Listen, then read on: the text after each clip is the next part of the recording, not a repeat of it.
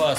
Здравствуйте. На подкасте «Вкусный пломбир» по 20 копеек. Точно. Э, мы Антон и Максим. Ведем И этот подкаст. Мы ведем, да, и сегодня у нас гость. Э, Может быть, папа, ты представишь? Ну, он всем известен, во всяком случае, мне известен точно. Антон сегодня с ним познакомился. Это мой давний друг Иван Гоменюк. Доброго Э, дня. Он по образованию, я так понимаю, юрист. Так, я юрист. Да, но в последнее время его называют очень часто историком, цитируют, и даже, я так понимаю, ссылаются в учебниках по історії, школьних учебниках. Ну, це Есть для мене сам був шок, тому що коли просто пошуком е, задав, то виявилося, що процитували власне з книжки, яка лежить на столі в підручнику для 10 класу, який затверджений Міносвіти, тобто офіційний підручник, який розуміє, що найменше в частині шкіл його використовують. Там така цитата на три абзаци, власне, про. Яка пояснює, що сталося після Першої світової, там автори, очевидно, вважали за потрібне е, процитувати саме мою книгу. Ну, мы с тобой знакомы в первую очередь по ЖЖ, я так Так, понимаю, так. да? Ми такі давні блогери олдскульні. Зараз, коли говорять ЖЖ, між іншим, дуже багатьох людей нерозуміння. Тобто вони не розуміють, що це було, вони не знають оці атмосфери. Власне, ЖЖ це такі класичні блоги. Тобто те, що зараз влогери, відеоблогери, це все не те, це просто інше покоління. Ну, е, колись одна людина казала, мені в принципі сподобалось, що е, оці різні соцмережі це різні види спорту, скажімо, там бігу. Так? Тобто ЖЖ це був марафон, це був для витривалих, для тих, хто мав настрій, натхнення і так далі. Там, ну, мовно кажучи, Твіттер це отак, е, стрибок в довжину. Там, Фейсбук це там, ну, 100 метрівка. Да? Ти пробіг, ти забув, що ти пробіг. Ну, я не пам'ятаю, як саме говорили, тобто загалом була концепція, що блоги це е, різні види спорту. От ЖЖ це був марафон. Це ти 40-20 кілометрів з хвостиком, ти біжиш, і та- його бі- бігли тільки дійсно ті, хто мав сили і натхнення. В то же время сейчас считается, что подкасты — это как раз возврат к э, вот старому мараф... ну, марафонским дистанциям, потому что э, многие из них выходят как раз на длину по полтора-два часа для длинных каких-то разумных размышлений, обсуждений, потому что, ну, там, Твиттер тот же и там какие-то комменты в Фейсбуке не позволяют просто э, обкидаться говном и что-то пообсуждать разумно. Ну. Якраз обкидатися дозволяють, тому що я в Твіттері залогінений, але коли я туди заходжу не залогінений, там хтось дасть посилання і дивлюся. Тобто, ну, як люди там переблакуються чи в Фейсбук, якраз підкасти, можливо, дійсно вони марафонські, просто в інших кросовках. А, просто сенс в тому, що е, саме діалог в ЖЖ цінувалося. Ну, по-перше, було можливість розміщати великі тексти і можливість. Ти там мав бути готовий вести саме діалог. Звичайно, і там було це обкидування і сварки, але в принципі е, ти мав бути готовий. Тим більше, е, я ще застав той час, якщо не помиляюсь, коли коментарі не можна було редагувати точно, а видаляти, здається, видаляти можна було, а редагувати не можна. Тобто там було без варіантів. Ти, якщо ти пишеш, ти маєш відповідати за те, що е, написав. Ну, очевидно, підкасти, коли саме в формі діалогу, то можна сказати, що теж так на Ну, нет, я бы не сравнивал все равно. Подкасты с ЖЖ, ну, никак. Все-таки старая школа. ЖЖ – это ты встаешь в 5 утра, садишься и начинаешь набивать э, это тексты, которые будут выходить в течение дня, а то все выходные посвящаешь вперед на неделю, что, если собираешься куда-то ехать. То есть это... э, И там я познакомился, ты, у тебя... э, Сразу, по-моему, були пу- пустощі східноєвропейської кліо, да, називався? Ні, ні. Якось Це вже називався з еретичних листів. А, так. А книжка, власне, пустощі східноєвропейських кліїв виросла з постів. Які були на історичну тематику в, Іменно от в ЖЖ. Так, тобто це фактично ЖЖшні тексти. І окремі тексти там були з паперових видань. Я, в принципі, десь писав для якоїсь регіональної преси, для всеукраїнської. У мене було кілька статей. Тобто кілька статей прийшла книжка, але в принципі книжка виросла власне з постів у ЖЖ е, таких глобальних, тобто більш-менш дослідницьких, не просто там якісь ну, сіюмінутних роздумів чи там до якоїсь нагоди, а саме те, що я сидів, готував, тобто там, де був список літератури, де підбиралися ілюстрації. Тобто, от, е, книжка пустощі То есть виросла. книжка, вот эта вот книжка выросла из ЖЖ, да? Вот Так, это? так, можна так Покажу сказати. всем. Ну, А она еще продается, и можно это купить? Е, Думаю, що ні, тому що власне це було якби е, ідучи таким е, шляхом, який висміяв Умберто Еко. Це була книжка, яку видав сам письменник. Тобто я сам зробив замовлення, я забрав цей наклад з видавництва і власне сам продавав її. Ну от я оголосив, там звернулася частина людей, потім десь докуплялися. Наклад там був невеликий, 300 примірників, тобто, в принципі, вона вже вичерпана А потом пошло, пошло, Да, и пошло. потім втягнулося, так. И ты стал Втяг- историком с этого момента. Я юрист. Історія хобі, я юрист. Ну, те- тебя называют историком, ссылаются как на историка. Я видел где-то и и Ну, лекции ты ме- читаешь по истории. Ну, якщо запрошують, так. Ну, у мене є дві юридичні книжки, тобто на юридичну тематику по договірній роботі. Тобто, в принципі. Тобто е, досвід в видавництві в тебе книжок вже є якийсь. Е, Написання, написання. Все-таки ну, я маю знайомих там десь в видавничій сфері, е, але власне не тому, що я якби у них видавав, що тому, що ми спочатку подружилися, а потім я десь до них звертався і видавалося. Тобто е, досвід в написанні, напевно. А все началось с э, юридических книг, или это все же было первой? Е, Ця була перша, все ж таки. А, Так, а юридичні потім вже в ході роботи там е, по роботі виникло питання, що мене спитали, чи я можу написати. Я сказав, що можу. І видалась спочатку одна книжка по дурній роботі, потім інша. А, Ну, теж по от, е, власне такий для підприємців, е, такий порадник по договорах. Ось. а Потім, відповідно. Вже коли я заробив реноме тими самими лекціями, і з 2000, е, оце от е, пустощі перше 2011 рік, а в 2013 році я в, е, зрозумів, що в ЖЖ вже дуже мало людей читають. Тоді якраз був бум Фейсбука з різних причин. Там купівля ЖЖ російської компанії, відповідно, ухід такої частини не згодних з цим на цьому принципі. Просто люди уходили з ЖЖ, тому що він був технічно застарілий. В нього була реальна проблема, вони там щось ламали, лагодили. Вони досі цим займаються. Да. Було незручно, і багато хто приходив в Фейсбук. І, в принципі, в Фейсбуці та сторінка, яка була створена, яку я назвав як і книжка Пустощі Скінопольської Кліо. Зараз вона вже виросла, я вже і не пам'ятаю, скільки там, ну за 20 тисяч, там 23, здається, вже тисячі пере- перевищило. Це при тому, що я ніколи не рекламував. Тобто, в якийсь момент я просто вирішив, що ну я все рівно ж якісь факти збираю, історичні ілюстрації збираю. І на відміну від ЖЖ, де я викладав переважно текст, ну, викладав це там гучно сказано, там раз, два, три місяці можна написати нормальний текст. Було. А е, в Фейсбуці я вирішив, що треба е, от картинки і якісь цікаві лінки. Тобто інший формат. Тобто я не пишу великі тексти в Фейсбуці, тому що ну, незручно, форматувати текст не можна, не, не виділиш. Ну, буде неестетично, якщо буду робити якісь гігантські тексти в Фейсбуці, хоча там ніби є нотатки. А крім того, я вирішив, що у нас дуже мало знають про сусідів. Поляків, угорців, словаків, румуни взагалі тера інкогніта, словаки тера інкогніта. Ну, це десь спадок радянських часів, коли і в нас, і, ну, будемо відверто казати, і в Росії, в чій інформаційній сфері ми знаходимося, тому що легше знайти книжку людям і текст російською, ніж вони будуть чекати англійською чи там, ну, припустимо, польською. Є купа фахівців серед вчених по США. Є по Британії, по Франції, по Німеч... по Німеччині, в кращому випадку з Центральної Європи, трошки по Польщі, але завжди в контексті е, Польщі, тому що от в прив'язці до України по суто польських питаннях фактично мало хто займається. Угорщиною, Словаччиною, Румунією, не образу нашим науковцям, ті ж самої Білорусі чи країнами Балтії, практично дуже мало хто займається.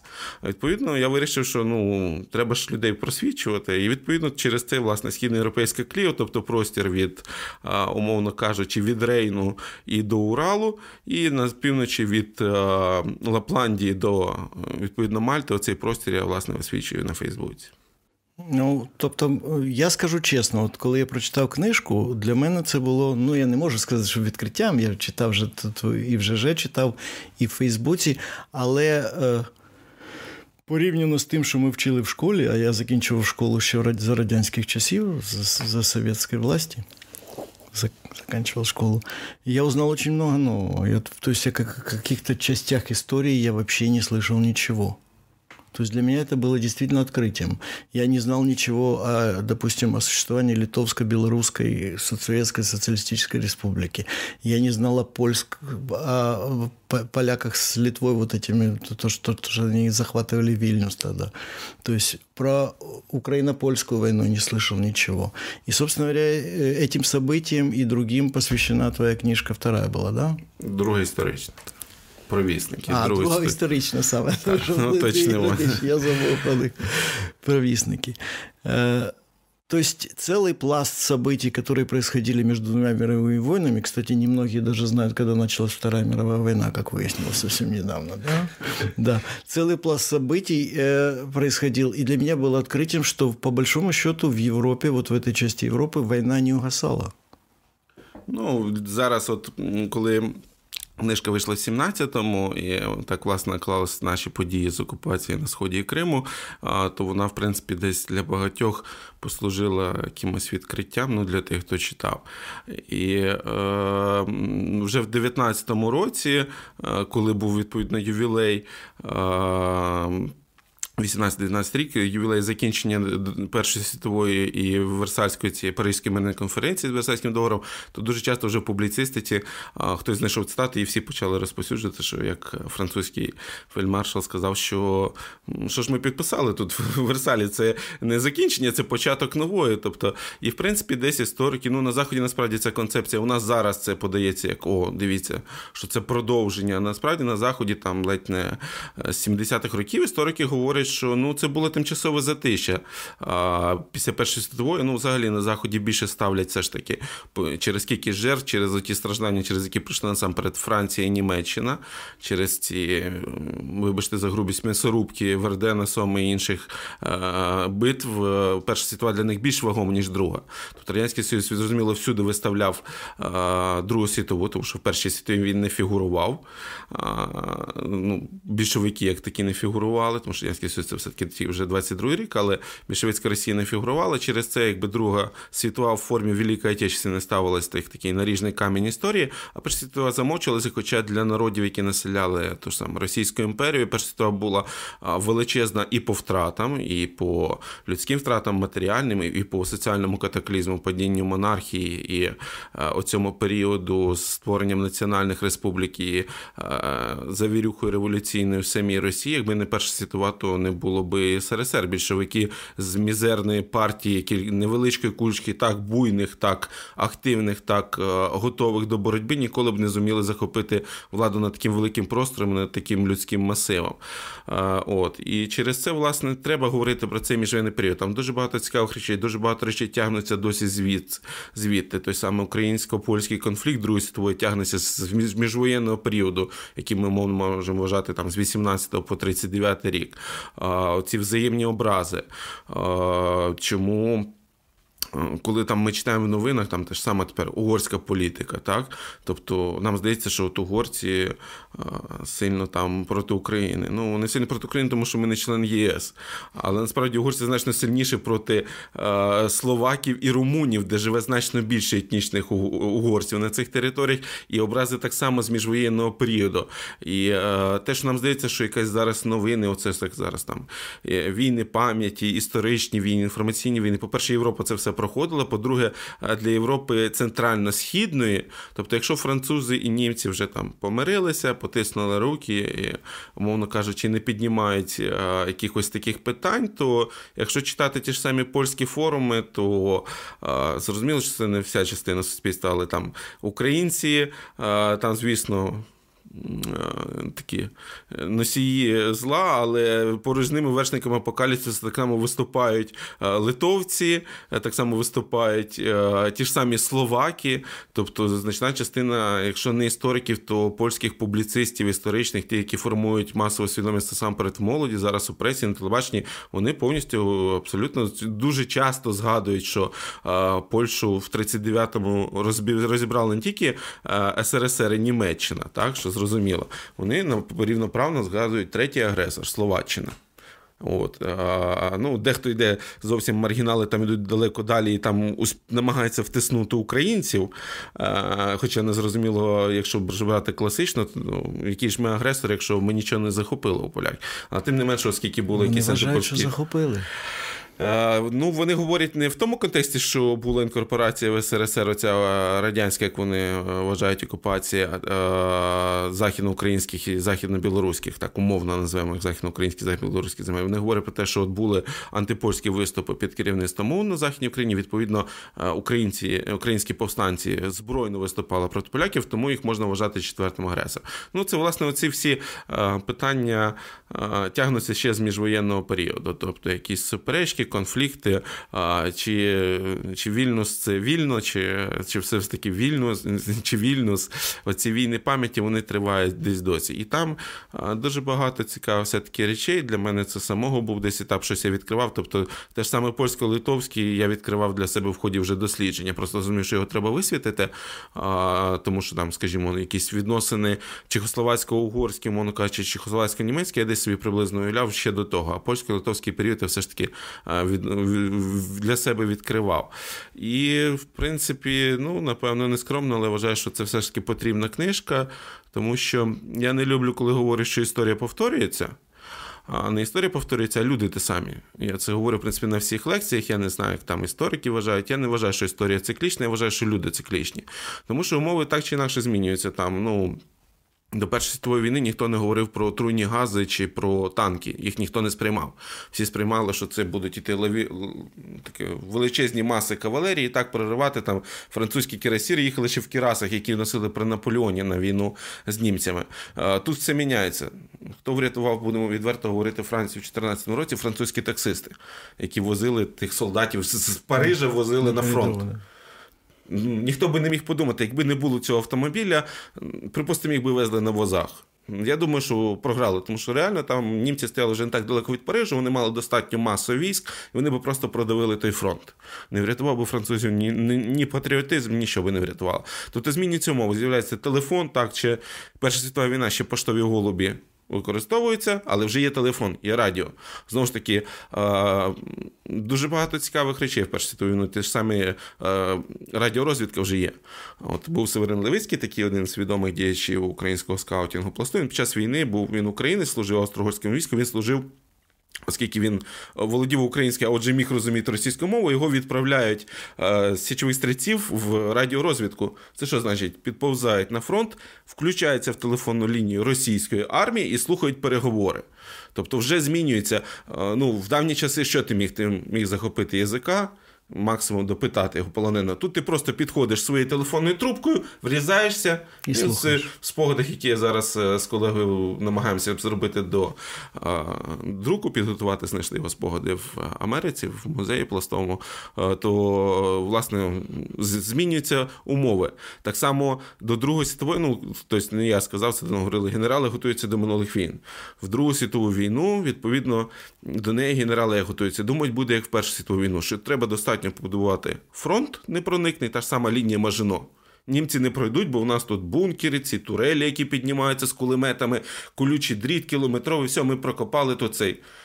Німці говорять, окей, ми просто обійдемо лінію Мажино, обходять. так? Тобто генерали готуються до війн, а війни змінюються, але не змінюються люди. Завжди є герої, є зрадники, є ті, хто йде на колаборації, є ті, хто ніколи не піде на колаборації, є ті, хто втікає тил. Ну, як співають, е, співає Жадан, е, е, це верніше, це Бруто співає на вірш Жадана. Хтось б'ється на східному кордоні, хтось підторговує Христовим тілом. Тобто люди не змінюються, змінюються тільки якісь технічні умови. Через це історія не циклічна, але в історії можна знаходити приклади того, що було, і якісь певні моделі поведінки. Так, тобто е, якесь, е, щоб зрозуміти хід подій, зокрема тих самих диктаторів і тиранів, які діють доволі шаблонно, які не змінюються, напевно, з давньоримських чи не менше часів. Тобто можна прогнозувати. Так, події. можна прогнозувати їхню поведінку, але треба робити е, похибку на те, що з'явився інтернет, з'явились підкасти, з'явилися інші форми інформаційної війни. Так, е, намагання зіграти на якихось людських почуттях лишилось в інформаційних війнах на ненависті, на страху і так далі. Але форми подачі змінилися. так. Вже зараз, тобто там говорять, що вже там вже Фейсбук застарий, так? Тобто Інстаграм застарий, вже там якісь Тікток і інші якісь е, нові соціальні мережі приходять на зміну. Тобто е, змінюються технічні умови, але люди, в принципі, лишаються ті самі. Просто е, як такий мем ходить по поки не було інтернету, то лише твоє село знало, що ти дурний, а тепер все, весь інтернет знає. Ну так опонентам деяким говорять. Ну так і є, да.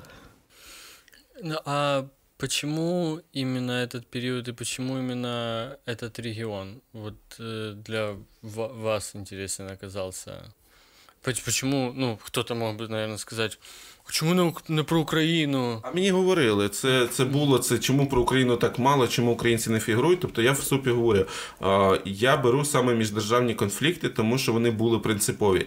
Я не беру а, Україну, скажімо, польські чи україно-радянські відносини, тому що українці були бездержавної нації, так само як білоруси. Я їх не беру. Наприклад, е, чому? Тому що е, Україно, е, польські україно-радянські відносини не впливали, не мали значення на початок Другої світової війни. Це було бездержавна нація. Чому литовці виникають? Про литовців до Першої світової війни мало хто знав, самі литовці не були впевнені, що в них щось вийде. Якби українці стали державною нацією в тій чи іншій формі, скажімо, після Першої війни утворилася якась українська держава. Не говоримо в сучасних межах, але там збереглась би невеличка, скажімо, УНР чи ЗУН би вистояла в якійсь формі. Припустимо, тоді би можна було говорити. Бездержавні нації я не трогаю. Так само там, наприклад,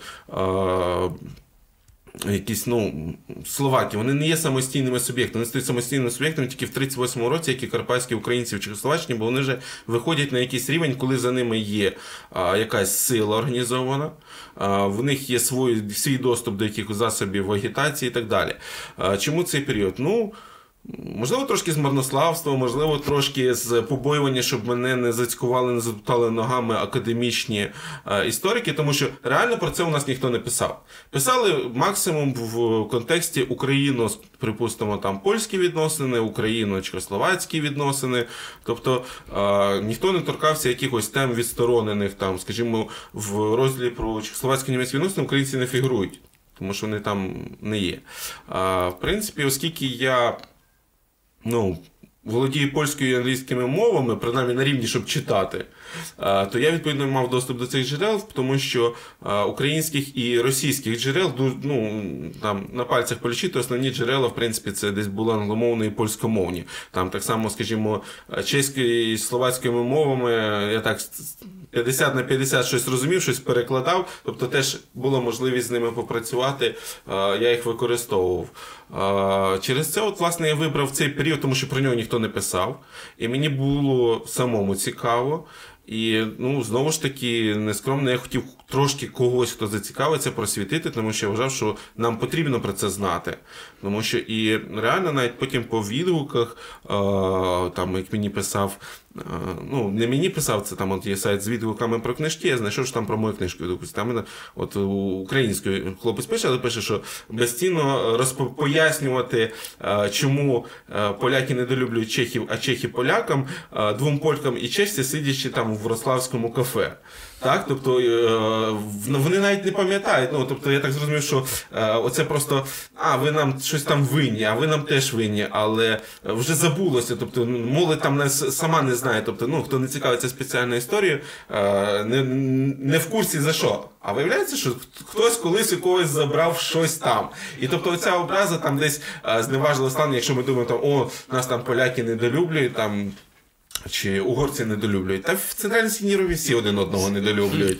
Ну, Тотально. Тобто, Але чому так сталося? Які до цього привели причини? Ну, власне, я оцей от період і описав. І чому? Ну тому що, а, хоча дійсно багато хто не знає, коли почалася Друга світова, багато хто не знає, коли вона закінчилась, будемо відверті. Не говорячи вже там навіть не е, суперечки, коли вона в Європі закінчилась 8 чи 9 травня, а вже не говорячи про Другу світову війну як в цілому. Тобто. Е, От е, я вирішив, що в нас, в принципі, описується, ну вже в останні роки зрозуміло, беруть там від 1 вересня 39 Але таке враження, що от е, там 30 серпня 39 року Гітлер збирає генерал і каже, чому б нам не напасти на Польщу? Ну, поруч лежить і нападемо. Ну, реально, мені здається, що навіть в шкільних підручниках досі таке, що жили, жили, ну, були суперечниці, а потім бац, війна почалася. І все, і пішли. Давай-ка нападемо на Польщу. Да, з чого почнемо 1 вересня?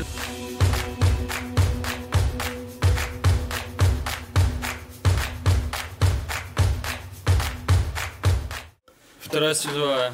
Э, так когда же она началась? Когда она началась-то? Вторая мировая. Немцы внезапно взяли просто напали на Польщу. Далеко не внезапно, і це десь мало би стати сюжетом книжки, яку я обіцяв написати. І сподіваюся, таки напишу про власне про цей 39-й рік і початок Другої світової війни.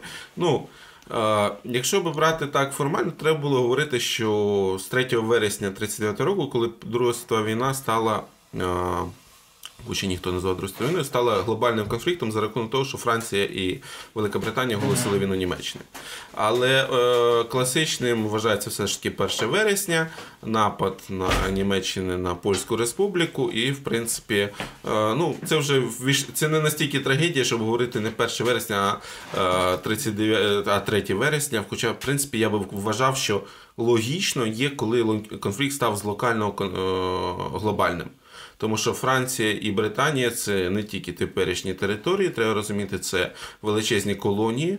А якщо брати і такі домініони, як Канада і Австралія для Британії, тобто це ще більші території, це величезні маси людей. І вже стало зрозуміло, що а, хоча досі в Польщі навіть на якомусь ну неофіційному рівні, але на рівні істориків досі звучить, що Англія і Франція нас зрадили, вони могли б нас рятувати. А, треба розуміти, що якщо вони вже сказали, що ми вступаємо в війну, це вже було невідворотньо. Тобто цей конфлікт вже покотився. В принципі, треба розуміти, що знову ж таки пакт Молотова Ріббентропа, який не був відомий загалу, але для щонайменше британців він був на той момент вже відомим. Чому? Тому що в німецькому посольстві була в Москві людина, яка майже моментально передала американцям повідомлення.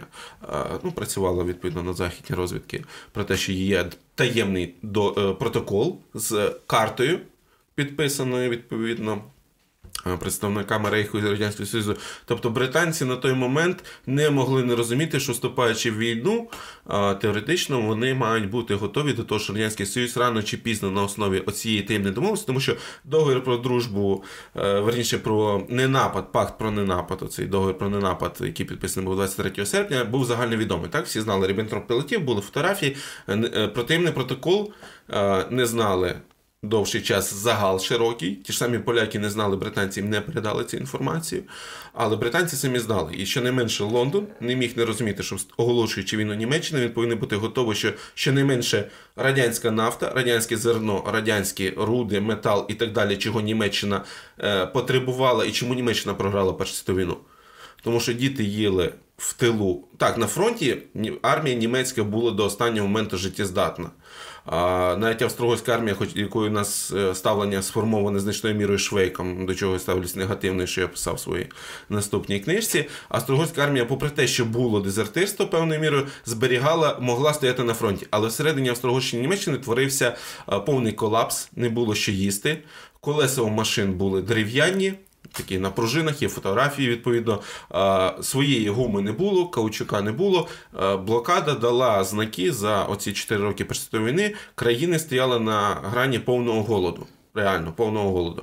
Е, те ж саме е, треба було розуміти, що без оцих ресурсів Німеччина в Другій війні не зможе виграти.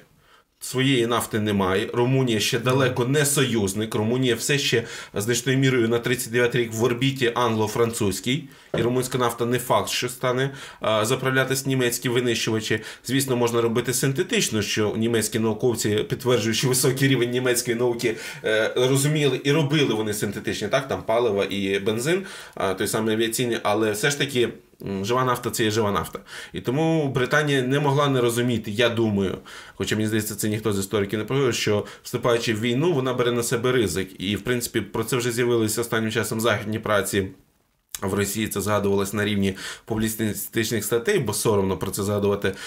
Восени 39-го року, вже коли Польща впала, Черчилль на повному серйозі подумував про те, щоб з території відповідно близького сходу, там де були британські колонії, з того самого відповідно з цих територій, бомбардувати радянські нафтові родовища в Баку, тому що він розумів, що ті літаки, які зараз кидають бомби на під час Бліцу, під час битви за Британії. Е, при мінімальній кількості авіації у Британії, коли Герінг е, пообіцяв, що Британії чому не було морського лева, так висадки німців? Тому що вони сподівалися, що вони забомблять до такого рівня, що частина британської еліти скаже: Окей, ми йдемо на співробітництво, чи просто буде момент, коли британці піднімуть руки. Тобто ці масовані бомбардування, в тому числі цивільного населення, ці терористичні по суті, по суті акти е, з боку німецької авіації, намагання залякати британців, то вони були значні значною мірою. Завдяки і тим постачанням з Радянського Союзу по торгівельних е, договорах. І тому Черчилль і британський штаб планували бомбардувати ці родовища в Баку, які тоді були основними постачальниками нафти для Радянського Союзу. Е, відповідно, збомбардувати, щоб якось ну, завдати удару по тим самому з Рейху. Ну, там не дійшло з різних причин, тим не менше така ідея в них була. От. І Друга світова війна, власне, тому я вважаю, що по-справжньому почалась 3 вересня вступу Лондона і Парижа війну. А Ну, прийнято вважати 1 вересня, ну, така данина е- шани польським воякам, прикордонникам, які, попри значною мірою недолугість, помилковість, е, е, не пряму зраду, але таку зрадливість і таке хорошо тхорство, так, ну, що Хірот втікає, він там на шкоди втікає свого керівництва військово-політичного, захищали гідно рубежі, гинули безіменні, там досі а, викопують е, відповідно тих загиблих, перепоховують з почестями тих, хто справді захищав кордони, тобто безнадійний, те ж самий Вестерплата і Гданська. Ну, Вестерплати це правда там дуже міфологізовано, потім, якщо буде час, можна буде задати. Але ті самі захисники польської пошти в Гданську, Данцигу офіційно, Данциг це все ж таки, які не могли не розуміти, що одна будівля в центрі. Е, місто, яке на 99% населене німцями, насичене німецькими військовими формуваннями СС, не може вистояти. Вони розуміли, що вони смертники, вони камікази. Але вони е, були до цього готові, що ну, заради батьківщини, заради честі. А, таке старе поняття. Ну, пам'ятаєте, як в п'ятому елементі. Я не люблю а, солдатів, бо вони воюють заради честі. Я люблю кілерів, каже головний негативний герой Зорх, а потім, відповідно, гине за те, що оцей помираючий солдат. Це от потвори інопланети каже, заради честі і нажимає таймер е, е, з вибухівкою. І все зривається, і зорг це гине. Ось. Е, тобто, все ж таки 1 вересня, ну і. Якщо для цікавості, може вже так е, слухачам набридне оце, е, що я так довго говорю. Е, часто говорять, що от 1 вересня діти йшли до школи, і тут бомби. Ну це гарно виглядає. Насправді це не так. В тодішній Польщі не було прив'язки до 1 вересня. У більшості навчальних закладів, які самі регулювали, навчання починалось десь всередині вересня, в понеділок, який був зручний. Угу. А, В деяких навіть з 1 жовтня. Тобто е, це така красива метафора, але мені здається, тільки в українській і російській історіографії і цей, що і публіцистиці, що по 1 вересня діти йшли до школи, тут Гітлер почав бомбити. Аж ніяк діти не йшли до школи, навіть є фотографії там якраз 1 вересня діти їдуть на е, вакації, на канікули ще кудись на відпочинок, тому що до школи вони ще не йшли. В принципе, начало сезона в Европе считается с 25 числа месяца, поэтому, мне кажется, это очень соотносится с тем, что в школу они еще не могли пойти в то время. Ну, от, е, тобто, 1 вересня це помилково думати, що він прив'язав це до початку ну, шкільного красиво, року. Красиво, красиво, так. Да. Ну, для нас 1 вересня. От, а відповідно, там аж ніяк. Е, початково мав бути напад 26 серпня. А, Чому? Тому що вже підписаний договір з СРСР, є якась впевненість, що от. Ну, щонайменше дружньо підтримують а, цей. Не буде ніяких негативних рухів з боку СРСР. А, Відповідно, переговори, які вели британці і французи в Москві перед тим, проваляться ще до підписання пакту. А, На 26 вересня серпня призначили. Власне, я згадую, в книжці там був а, випадок, коли одна група Абверу спецпідрозділ мав захопити стратегічний тунель між Словаччиною і Польщею, через які мали йти ешелони з території Словаччини з німецькими військами на Польщу. Вони були в горах в такому місці, де не було радіозв'язку. А в них по пакету в командира групи 26 серпня захопити стратегічний тунель. Гітлер в останній момент генералу каже: ні, 26 серпня, ну там є різні мотиви, чому цей, що не були готові, е, погана погода для бомбардувальників. Давайте перенесемо на 1 вересня. Ще не всі, умовно кажучи, тому що у нас так часто думають, о, почалась війна, всі почались. Насправді це ж величезна праця, тобто це накопичення військових підрозділів, це достатня кількість бензину, палива, їжі тієї ж саме. Солдати ж мають щось їсти. Голодний не, не піде в атаку. А, Чому поляки навіть ті мінімальної кількістю танків не могли оперувати під час війни 30 років? Них бензину банально реально не було. Танки були, танки, які не переламали би хід війни, тому що в німців було в рази більше танків. По класу вони були однакові. Ем, можливо, навіть польські танки останнього покоління, куплені, наприклад, там у Франції, в них було все ж таки дві роти сучасних французьких танків. Вони би ті німецькі танки лускали як горіхи. Тому що це не були тигри, пантери, зрозуміло. Це були перші танки е, першого другого покоління німецькі. Але німці було в рази більше. Але польські банально не мали бензину. Тобто більшість польських танків банально не могли доїхати до фронту, вони не мали бензину. Тобто війна це завжди насамперед логістика. Це польові шпиталі, достатня кількість бинтів, це все зрозуміло. Через це війну перенесли на 1 вересня, ну, початок війни, атаку. Німеччина ще логістично не була готова. Так от ця група Абверу, спецпідрозділ, не отримала радіосигнал, що куди ж ви йдете. Ну, верніше відкликає. Вони зранку 26 серпня успішно захоплюють цей тунель. Беруть в полон. Там були е, польські прикордонники, були митники, були залізничники. Вони їх всіх зганяють здоровенний барак. Е, захоплюють цей відповідно тунель. Сідають, виставляють пости, розуміючи, що значною мірою вони так само смертники, бо якщо підійдуть польські війська, їх розгромлять. Півдня проходить ніякого руху. З того боку не йдуть ешелони, з того боку не йдуть е, ці е, польські війська і відбивати тунель. В чому справа? А вони першим ділом знищили телефонний зв'язок.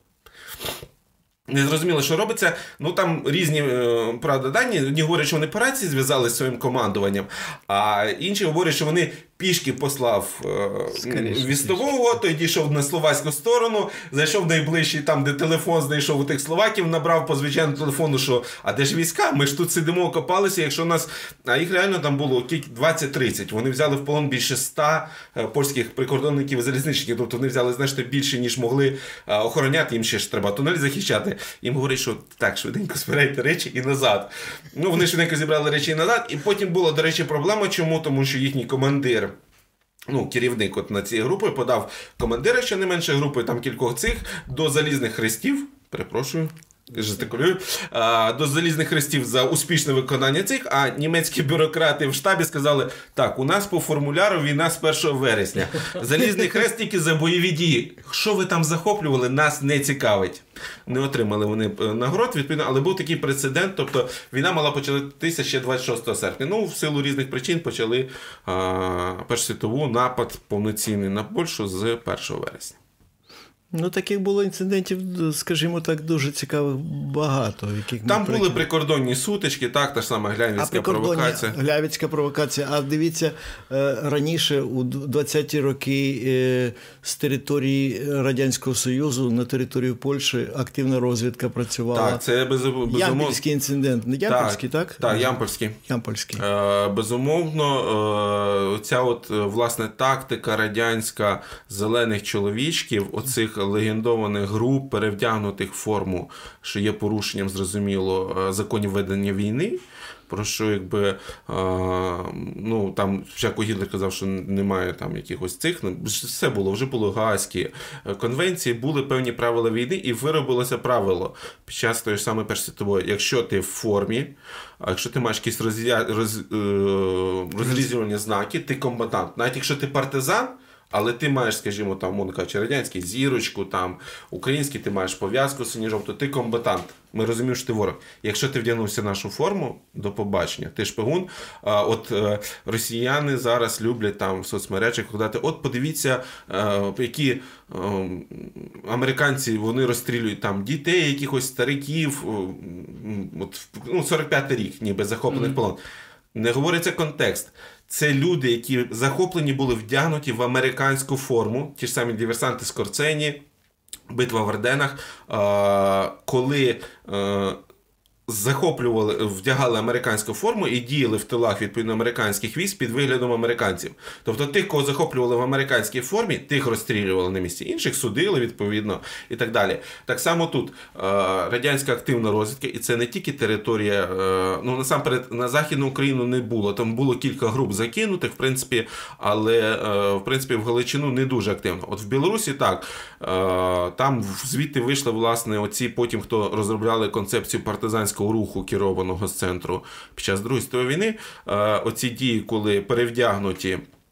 Групи засилаються на територію Польщі, там зі знищенням містечок і так далі, тому подібне. Активна так звана розвідка з території України. Це відповідно за кордон, так званий. Хоча війни не було вже війни не було. Був Ризький договір, ніби вони повністю союзники, повністю все мирно і так далі.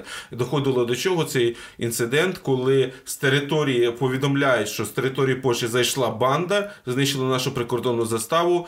Е, катастрофа. А потім з'ясовується, що е, паралельні кілька центрів, тому що в нас є зрозуміло, органи так звані ЧК, так, тобто е, ну, те, що пірніше НКВД, і потім, відповідно, по суті, перетворили розгалуження е, на е, КДБ і МВС, але в той час це чекісти, умовно кажучи, і є військова розвідка. Розвідупор. Так, розвідупор Червоної армії. І ці вони паралельно діють, і е, чекісти повідомляють, так це безпредельничають, прямо безпредельничають червоноармійці, це розвідупор. І відповідно це вже вирішується на рівні Леніна Троцького, тобто вищого керівництва радянської Росії, що виявляється, хтось там щось і активні дії, оці активні розвідки припинилися не стільки через те, що поляки обурювалися і писали протести, що ваші диверсанти і бандити заходять на нашу територію, вбивають тут наших прикордонників. Ну, в порозумінні поляків територію. Тобто для білорусів це була білоруська територія, зрозуміло, і по населенню це білоруська. Але для поляків це вже територія Польської Республіки, тим більше є офіційний договір, Ризький договір 21 року. Радянська Росія і Радянська Україна визнали кордони, які встановились, і пообіцяли, що ми нічого не будемо робити. Більше того, ми ліквідовуємо на своїх територіях ті організації, які будуть ворожі. Власне, після цього поляки починають інтернованих вояків УГА УНР, перепрошую, е, е, відправляти в цільне життя, бо вони не можуть. Радянська Росія каже, так у вас на території стоять ворожі нам військові підрозділи, так без зброї, але вони сконцентровані. Їм тільки видає гвинтівки, все це готова армія. Савінкова, відповідно, висилають з території Польщі. Булах Булахович там якось а, приховався, затерся, не не виїхав, хоча його дуже радянська Росія не хотіли бачити на території Польщі. А наприклад, радянська Росія вона розформовує так званий 402 402 й Галицький стрілковий полк в радянській армії був полк з тих галичан, які залишилися відповідно з міжвоєнного періоду, які цілком могли розуміти. Була польська стрілкова дивізія так само в Червоній армії, які могли теоретично бути використані як основа для диверсійних кадрів. Тобто ця активна розвідка, але це Радянського Союзу загалом така тактика. Ну чому історію треба вчати? Тому що ця тактика підготовки в своїх збройних силах е, готових кадрів для диверсійної роботи, закидування їх передяганням форму, зчиненням провокацій е, була поширена. Це так само не тільки європейський театр дії. От хочу колись обіграти, хоча ніби я вже так себе представив, що я суто по східній Європі, але дуже цікаво це Азія середня це Китай, е, тобто радянські е, бойові групи, які заходили на територію Китаю, які заходили на територію Афганістану. Територія Афганістану просто Афганістан, було видно кількатисячне так, кількатисячне військове формування з артилерією, авіацією. Воно діяло там повноцінно на території, намагалося там в інтересах радянського владу. Ну, в силу певних обставин не не вдалося, вони їх вивели, але це було. Потім в Персії була якась так, так, так. Було е, в тепер це територія Китайської Народної Республіки. Той час там, ну ж ми пам'ятаємо, Китай там тоді оці от по-англійськи warlords, так, військові правителі, генерали, маршали, які там контролювали різні ділянки Китаю цього розшарпаного. Коли зайшли. Е, на територію е, радянські війська спеціально підготовлені, вони зайшли в формі білогвардійців. Вони нашили погони. Чому? Тому що в Китаї велика кількість білих росіян які досі там в Харбіні носять форму і так далі. Навіть от в цьому государственний границі радянський серіал, там оці от білогвардійці, дійсно вони готували, вони свої групи диверсійні намагалися закидати в СРСР. Але це окремі якісь групки оцієї міграції, які там. Е, намагалися діяти. Радянський зводить просто а, військовий контингент. Я не пам'ятаю, він 24 роки там оперував на тій території з метою підтримати одного китайського правителя проти другого, але вони заходять в формі. Тобто а, червоноармейцы, які ще вчера там рубали этих буржуев и ставили к стенке без разговоров, им нашивають погони, им нашивають двоголовних прапори з двоголовим орлом, триколір російський офіційний, відповідно, ура батюшки, причому відігрується ця п'єса повністю, тобто там по документах, по споводах їх зобов'язували там молитися, співати Боже царя храні, тобто легендування для, якщо там приїжджає, умовно кажучи, якийсь е, журналіст, не знаю, з Пекіна чи взагалі американець з камерою, він фотографує, для нього це якісь білогвардійці. От, Тобто, оця тактика радянських е, спецслужб, військових, верніше, це не навіть не тому, що спецслужби це все ж таки чекісти, а тут саме військове. Тобто це введення обмежених якихось контингентів, ну обмежених в розмінній по кількості, е, залегендованих під місцеві якісь формування чи якісь інші, вона давня. Так само, як, скажімо, там ну, там Скрипаль, Новачок, оці всі отруйні, це все від перших років радянської влади. Коли оці от спецоперації зі знищення тих, хто перебіжчики так звані, хто невозвращенці, хто вважається, що вони зрадили радянську владу, бо вони втекли на захід. Далі вони могли навіть не приймати якоїсь там активної участі в антирадянській діяльності, але просто а, стандарт для Москви тодішній, теперішній, той, хто в їхньому розумінні зрадив, повинні бути знищені, причому якимось таким способом, щоб залякати і наступних. Через це оці от отруєння, через це от. Они при этом и не скривають, вони навіть так. демонструють, це демонстративно. Так, тобто, ну от Віктор Суворов писав, що от були випадки, коли оцих перебіжчиків чи тих, хто працював на західну розвідку, відповідно спалюють живцем в крематорії, і потім ці кадри показують курсантам, майбутнім, відповідно, офіцерам розвідки. Ну, зрозуміло, в російській офіційній кажуть, це повністю фантазія, хоча я не думаю, що це якась фантазія, тому що дуже часто якісь демонстративні розправи над перебіжчиками і так далі, вони були ще в 20-30-ті роки. Ну, в общем, страшное дело. Эта история, оно как белое, большое, одно большое белое пятно. И чем глубже копать в нее, тем больше фактов всяких скрывается. Да, ну... Мы, и даже, и все равно мы еще не все знаем. З іншого боку, е, ну, крім такого негативу, можна багато що цікаво почерпнути. Та ж сама, е, ну, вже в останні роки у нас там зрозуміло більш-менш там десь озвучується в пресі, десь хтось з науковців, оці от е, німецько чехословацькі стосунки, вони для нас якби багато хто говорить, що от там судети проводять паралелі відповідно з Донбасом, тому що якби населення десь налаштоване вороже і так далі. Ну, треба договорити до кінця я, в принципі, описую серед німців судецьких, так званих судецьких, тобто тих, які були громадяни Чехословацької республіки в силу міжнародних законів законів Чехословаччини в 20-30 роки, не всі були за Гітлера. Були соціал-демократи, були комуністи, були католики, представники якихось народних, е, відповідно, е, на таких так званих народних, тобто консервативних позиціях, були священники протестантські, католицькі, які виступали проти нацизму саме, які були проти гітлерівців. Так, в якийсь момент оця пропаганда з боку Гітлера, що от ми тут такі успішні, у нас автобани, Олімпіада, зарплати ростуть, процент е, жиров в маслі росте, і взагалі рейх така офігенна штука, давайте до нас. Відповідно, вони поділені значну частину суспільства, але якби вони.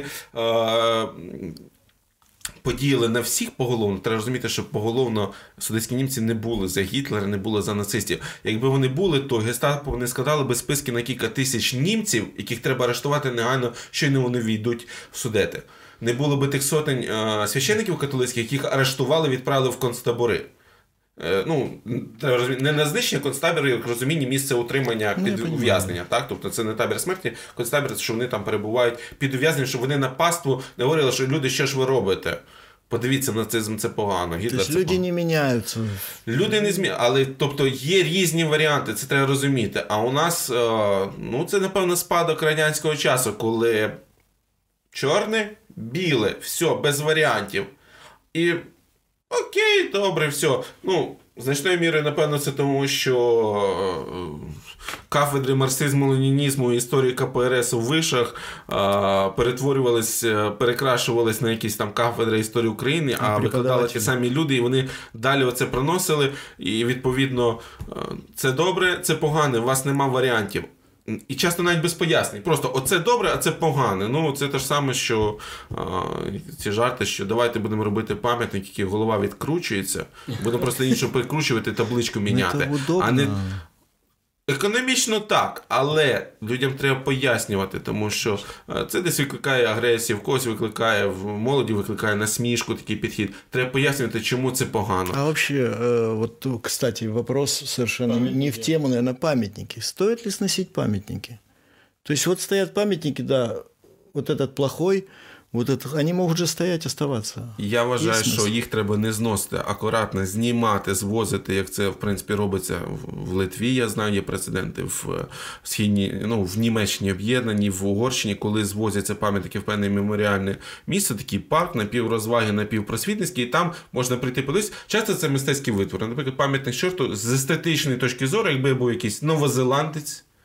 Приехал, вау. Ну, конная статуя это вообще Кейн. это очень сложное Профіль. произведение. Супер. Тим більше, ну, Леонід Макарович, як по легенді, ну, позивав. Нет, на самом деле, но он на там самом деле нет, але для рядом. міської легенди зійде, зійде.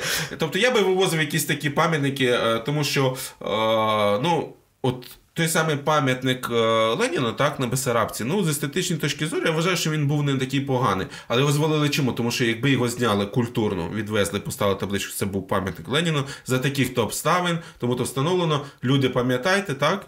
Да. Люди, пам'ятайте, пам'ятайте, що це чому, для чого і так далі. Да блін, на Крещатике було три пам'ятника Леніну, це взагалі капець. Э, один стоял вот это вот напротив Бессарабки, последний, который пострадал. Один стоял на Майдане Незалежности, на а площади третий, Октябрьской. Да?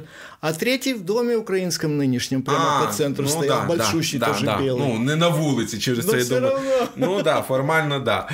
Да. Тобто його знесли, тому що ну, вже, прямо говорячи, грубо дістав, так? Ні, ну, це ну, вже, вже, вже отут він. Якби його тоді зняли, культурно десь відвезли, то не було б такого галасу і тихо мирно, тому що ну, прийшли би люди в жилетках оранжевих, працівники комунальних служб, все офіційно, протокол опис зняли, відвезли і так далі. А, руйнування, а, от говорять, що не треба міняти, треба міняти. Тому що це. А, Питання маркування ну, маркування території це просто ідентичності, так? Mm-hmm. Теорії розбитих вікон. Ти звикаєш до нього, значить ти вважаєш що це нормальним. Розбити вікно нормальне, значить можу сам розбити. Звикаєш, що Ленін стоїть, значить це було нормально, це ненормально.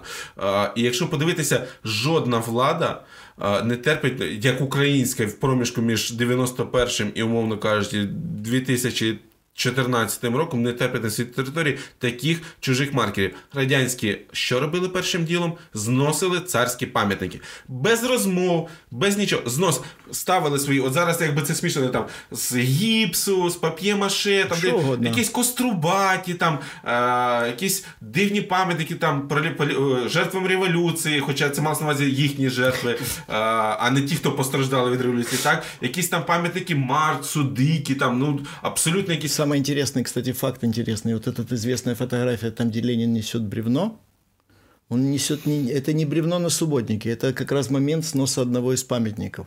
Ну, Там бачите. стоял крест, и он сносил этот крест. Мне, мне кажется, прекрасный пример переосмысления памятников – это арка дружбы народов. Э, ничего не надо сносить.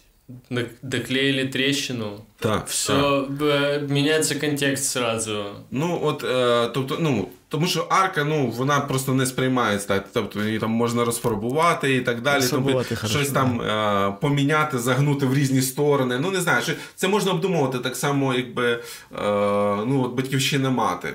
Ну, нехай стоїть, тим більше вона стоїть з мечем в сторону сходу.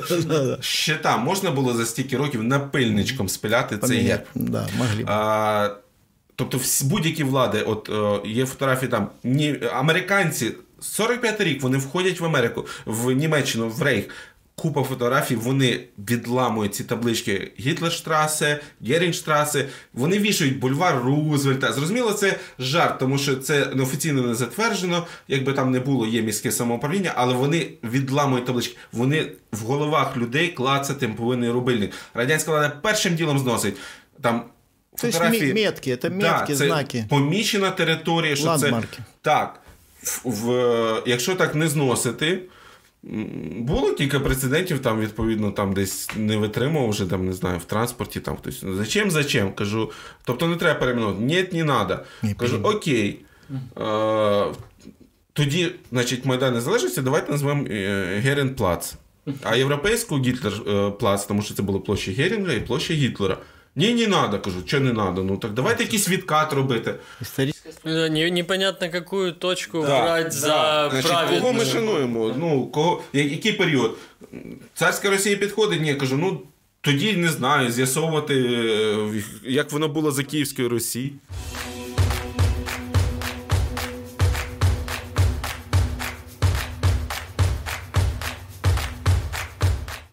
Мы говорили о сносе памятников, но вот ситуация нынешняя в Америке, белые, это жизни важнее, там сносят памятники. Надо ли те памятники сносить? Вчера, нет, позавчера был день Колумба, который у них был праздником раньше, сейчас уже как-то не очень. Ну, это... Ну, это, конечно, не касается нашої бесіди, ну просто а, як ну, ти думаєш? Якби тут питання, якби знову ж таки особистих е, якихось да, симпатій, кожен висловлюється там, а, хтось вважає там навіть в Фейсбуці, навіть десь, можливо, серед нечисленних моїх френдів, там, що так треба, тому що ці люди були погані, кому пам'ятники. Інші ні, не треба, тому що вони заслужили. А, це дуже складне питання. За великим рахунком. Ну, по-перше, все віддавати на відкуп тільки от місцевій владі не можна, тому що зрозуміло, що тоді там одні поставлять, умовно кажучи, пам'ятник моркві, інші пам'ятник помідору. Наведу такі приклади, щоб нікого не ображати. От, І будуть між... Е, е, мешканці Віларіба і Вілабаджа будуть сперечатись, в кого біліші ці скатертини. Вони будуть завжди. Тобто мусить бути якісь рамкові правила, задані державою, повинні десь враховуватися зрозуміло місцеві особливості і так далі. Чи правильно роблять? Я вважаю, по-перше, що там вже такою хвилею йде. Тобто, коли е, зносять пам'ятки навіть тим, хто боровся проти рабства, так, якимось там людям, які і були прецеденти, там якомусь сенатору знесли, який. Е, ну, по ошибки, він білий, значить. Ну, так, ну просто під під масово грибньок. Ну, Черчилль це взагалі який стосунок має. Тобто, це при тому, що ну, покладемо руку на серце. Насамперед, британці боролися з рабством в, на, в, в, в Передній Азії і в. В африканському континенті. Ну, нікого не ображати, але часто це були мусульманські держави, які там займалися работоргівлею, і з ними боролись власне британська колонія. Інша справа, що Британська імперія використовувала, можливо, це в своїх інтересах, щоб взяти під контроль ту саму Африку, та... але попутно вони боролись з рабством. От як це оцінює? Оце питання до чорного і білого. Ну, в общем, а, як це... кольорів, як кольорів, як прикладів антитез. Добре, візьмемо щось інше, не знаю. Е, золоте і срібне, так? Вам золото чи срібло більше подобається? От, Оце питання, що одні так, одні за те, одні за те. Е, Просто так бездумно ну, не можна, так? Тобто мусять бути якісь правила, а не просто тому, що прийшов НАТО з балончиками, помалював і сказав, все зносить. Чи прийняли рішення муніципалітетом, знесли пам'ятник, поставили його в парку, десь і всі ну, захотіли, переплавили. Тобто, моя точка зору, що в принципі будь-який артефакт цінний. Це артефакти, хоча зараз це слово не повсемісне, але це так чи інакше, як приклад, типу, нехай навіть це недолугі мистецтво. так? А, там Та ж сама тачанка у нас в Каховці чи пам'ятник Артему а, на Донбасі. Акуратно зняти, перенести їх в парк. Навіть якщо це щось навіть дуже недолуге. А, в, там, Те, що ми називаємо старйом, через 100 е, років буде антикваріатом продавати за за шалені гроші. так? А, з пам'ятниками Хочете, можливо, переплавляти. так? Ну, Я сумніваюся, там, що в Німеччині десь лишилися автентичні якісь бюсти а, Гітлера, крім приватних колекцій, зрозуміло, а там десь, де вони були публічно зломані чи переплавлені. Так само, як е, я думаю, що в рамках боротьби з культом Сталіна так чи інакше знищили всі пам'ятники, йому більш-менш ніде не лишилося. Отак, от там ще десь кажуть, десь на пано він десь є, в метро в російському, там в півоберта спиною. Где-то в підвалі Московського університету да, да, лежить да, статуя. Да. Але от як в Київському в дворі Київського музею, це російському чи західному стоїть це Олександр. Олександр стоїть в дворі. Да. Абсолютно нормально, да? Тобто в якийсь момент його більшовики зняли, там кажуть, якісь, якщо не помиляюсь, там якісь науковці сказав, що а давайте тут постоїть, не переплавляйте. От він стоїть ідеальне місце, можна Вони показати школярам можна От приклад мистецтва і так далі. Тобто, це, от я так вважаю, в Америці ну, це їхня значною мірою справа. Тут треба розбиратися. Так, я насправді не настільки добре знаю історію Америки, щоб розуміти оці нюанси, там е, хто добрий, хто поганий. Якщо просто проводити лінію, е, ти був з півдня, ти поганий, ти був з півночі, ти був хороший, але ж вони і е, діячі півночі атакують, ну, умовної цієї півночі, так? А там проблеми в тому, що іноді рабовласниками, рабовладельцями були і чорні, а і білі могли Так, тобто, ну, да. А если мы вернемся назад к нашему временному периоду, но, возможно, просто из него мы могли бы чего-то научиться в этой ситуации. Возможно, в нем были какие-то ситуации, которые сначала кто-то был хороший, а потом оказался плохой. Межвоєнний період. Да. Господи, та всі так були. Тому що з одного боку, ну, у всіх є якийсь бекграунд. Е, є Перша світова, є міжвоєнний період, є Друга світова. Ну там, умовно кажучи, хтось не дожив, а так далі. Е, хтось щось робив. От, умовно кажучи, е, Юзеф Пілсуцький.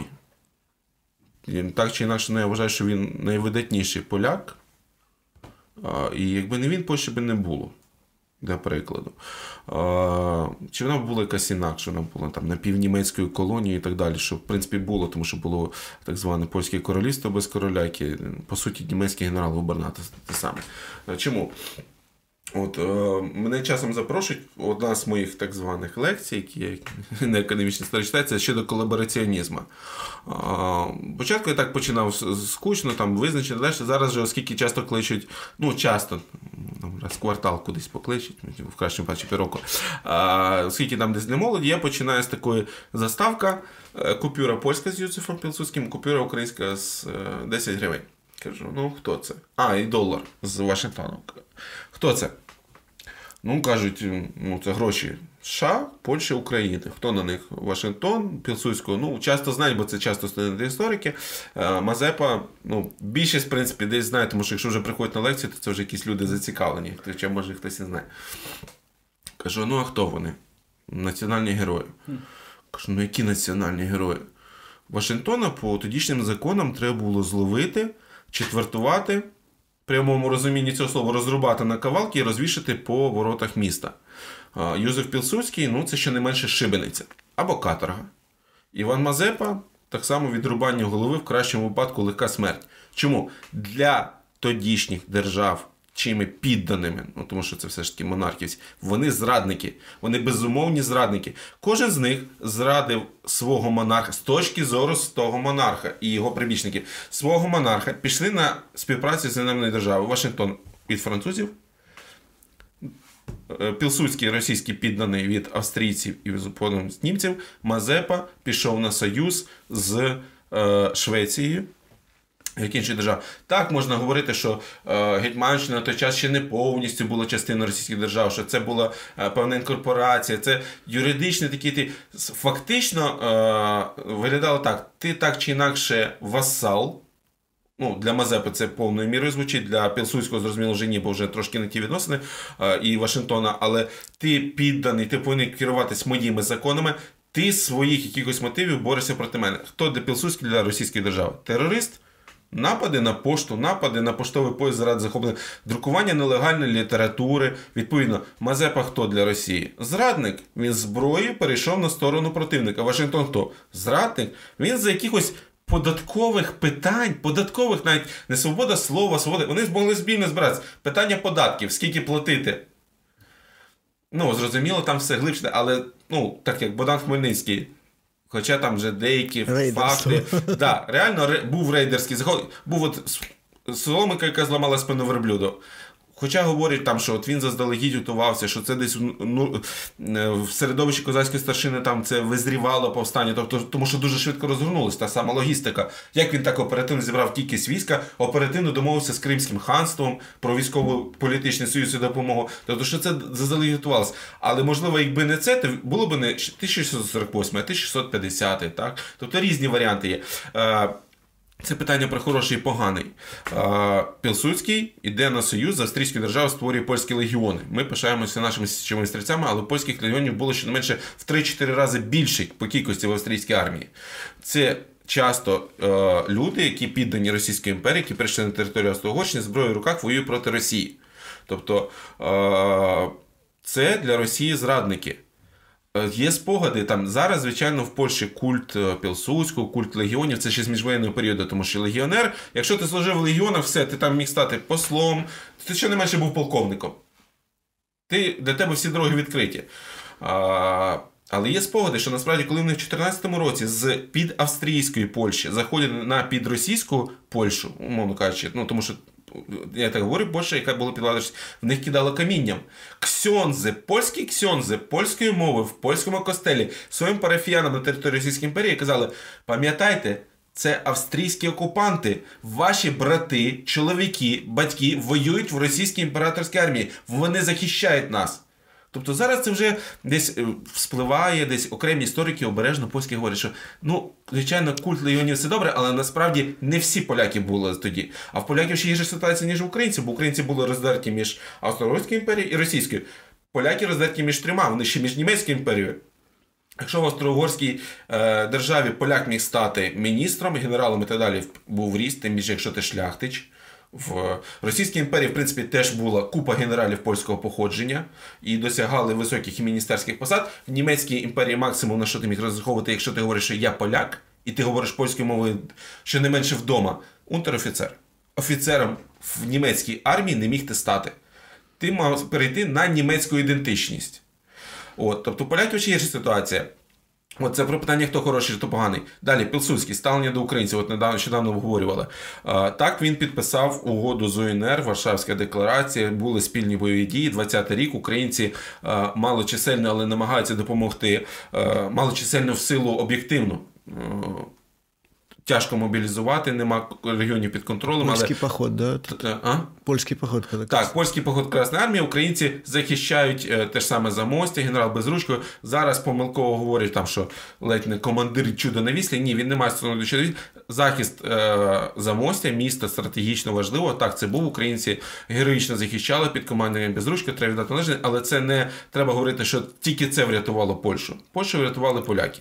Українці, як союзницька армія, не підлегла. Це була союзницька армія, союзницької держави. Так держави не було, бо території не було. Був уряд, була армія, офіційно визнана відповідно Польщі і ще низкою держав.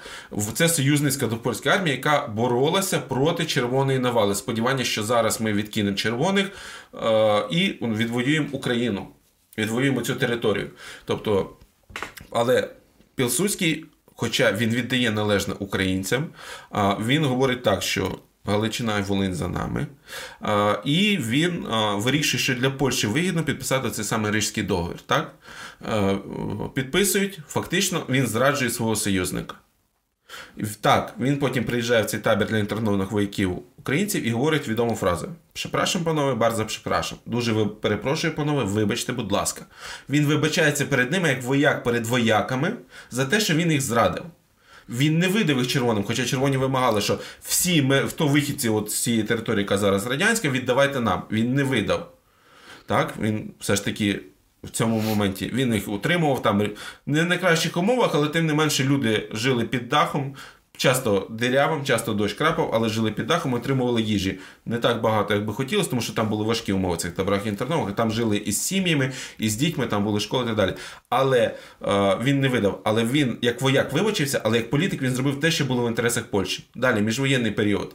Е, Пілсудський, ніби як ставлення до українців. З одного боку, він підтримує якісь оцю еміграцію УНР, є фінансування, навіть є можливість для українських офіцерів УНР служити в польській армії по контракту. Так, там їх було до сотні тих, хто служили в польській армії по контракту, як щоб набувати досвід. Він підтримує оцю еміграцію. В той же час на території Галичини жорстке придушення українського життя, та сама ганебна пацифікація дії як окупаційних військ. Чому зараз польські історики говорять, ну так було. ну. Вони говорять чому? Тому що можна багато говорити, що там був терор ОУН, хоча його не було так. Е, говорять, що там теракти ОУН. Е, там їх щось, е, от я не пам'ятаю, здається, щось 170-180 того, що вони вважають терактами. Теракт це це не вбивства, це не вибухи, це підпали переважно. Е, Сій на клуні, що цікаво, горить не державне майно, горить приватне. І зараз же деякі історики так сором'язливо говорять, можливо, це були підпали, оскільки ця економічна криза 29-го року в Польщу теж докотилася, з метою отримати страховки. І Виявляється, що на території суто польських етнічних земель було не менше загорілих, але тоді мали бути парламентські вибори, і в інтересах влади було залякати населення, щоб вони не голосували за українських депутатів. Бо на попередніх виборах українські депутати отримують дуже багато. Е, голосів місць в парламенті польському. Треба залякати. І оця пацифікація, коли село оточується військами і поліцією і б'ють насамперед активістів. Б'ють без розбору, коли висипають зерно, заливають нафтою, ламають стіни, вікна, просто під виглядом обшуку, знищують бібліотеки, театри, просто залякування.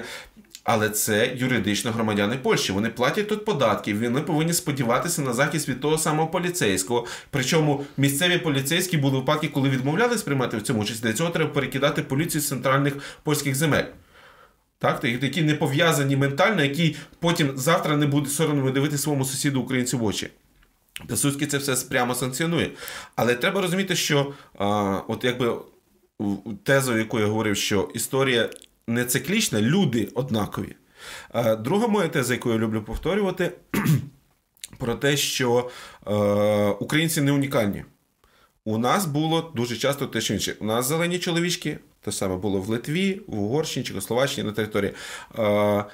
Українці не у нас була пацифікація. Так, там різні оцінки жертв. Офіційно, якщо не помиляюсь, поляки говорять 4 смертні жертви, в тому числі там були застрілені. Але був у військ прямий наказ не стріляти, бити страшенно, бити, ламати і так далі. Були в них на це санкції. Не стріляти. Там були випадки, просто коли окремі зас... Українці говорять, що е, прямих жертв насамперед від побиття і так далі померлих здається, 35 українські джерела, а тих, що могли потім померти від оцих от нанесених травм, до сотні.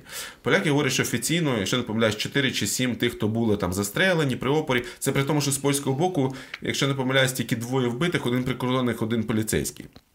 Що доволі небагато, тому що ну, це селянин, він міг, коли йому ламають хату чи б'ють його дітей, дружину, він міг взятися за вилити далі. Насправді, з боку нападників а це нападники, тому що своїх громадян б'ють як окупаційна армія. Не кожна окупаційна армія так поводиться. Знищенням просто. І це ж не тільки побиття і знищення.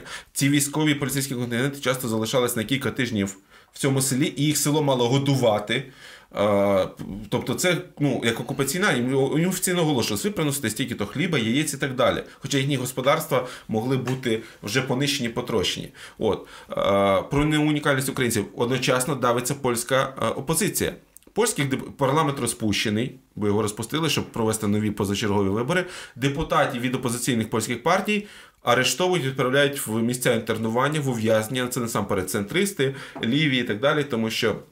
Пілсудського був такий безідеологічний, в нього був провладна структура, називається безпартійний блок співпраці з урядом. Оце просто там не ліва, не права ідеологія, тому що сам Пілсудський за а, в молодості то був соціалістом, тільки він казав, що я з поїзда соціалізм вийшов на зупинці незалежність. От. І їх заарештовують, так само українських колишніх депутатів, ну де Юри, вони вже колишні депутати, заарештовують, їх відправляють в ув'язнення, придушить цю позицію в себе. Ну, зрештою, що говорити 26 рік, це переворот в Польщі, коли поляки в місті, от. Е, Е, оця пацифікація, так, ну кількість жертв, ну от там 35, е, відповідно, двоє з того боку. Травень 26-го року переворот, коли Пілсудський захоплює владу в Польщі, в Варшаві тільки в боях, якщо не помиляюсь, до 400 загиблих. Вірні уряду війська і війська, які сказали, ми на боці Пілсудського, який на той час де Юри ніхто. Він живе ніби на своїй дачі на території теперішньої Литви, а насправді створює цю військову цю змову і з вірних військ оголошує, е, ну, захоплює владу. Більше 400 загиблих. Тобто, е, хто от хороший, хто поганий. Для е, Пілсудський просто завжди діє, от, е, що що добре для Польщі. Тому він спочатку йде на союз з українцями, потім підписує договори з СРСР, зраджує, ну, з СРСР, з радянською Росією, Україною Російською, е, зраджуючи українців фактично УНР. Потім він з одного боку підтримує якісь українські ініціативи на території Польщі, з іншого жорстоко придушує в Галичні, тому що це прямі конкуренти його партії на виборах.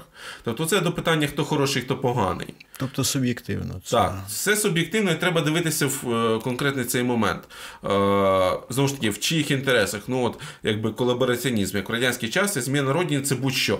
Це бабуля, яка спекла пиріжки німецьким солдатам, яким вона не могла не спекти ці пиріжки, бо вони в неї в хаті оселилися і сказали, мавка. Хліб яйка. Після війни сусід написав донос, варила там борщ німцям, а вона не могла не варити. Так? Тобто цей радянський підхід зрадників всіх, хто будь-яким чином. Нічого страшного. Ой, ой, співпрацював. Хоча е, от е, цікаве дослідження в тому ж самому Києві, наприклад, була водна поліція за німців. Це на 99% водної міліції, співробітники НКВС, які були за радянської влади. А було окремий підрозділ водної міліції, які там контролювали е, перевезення з берега на берег, рух по Дніпру. Тоді ще ну, активно ну, був рух по Дніпру, так, може пароплави. Так.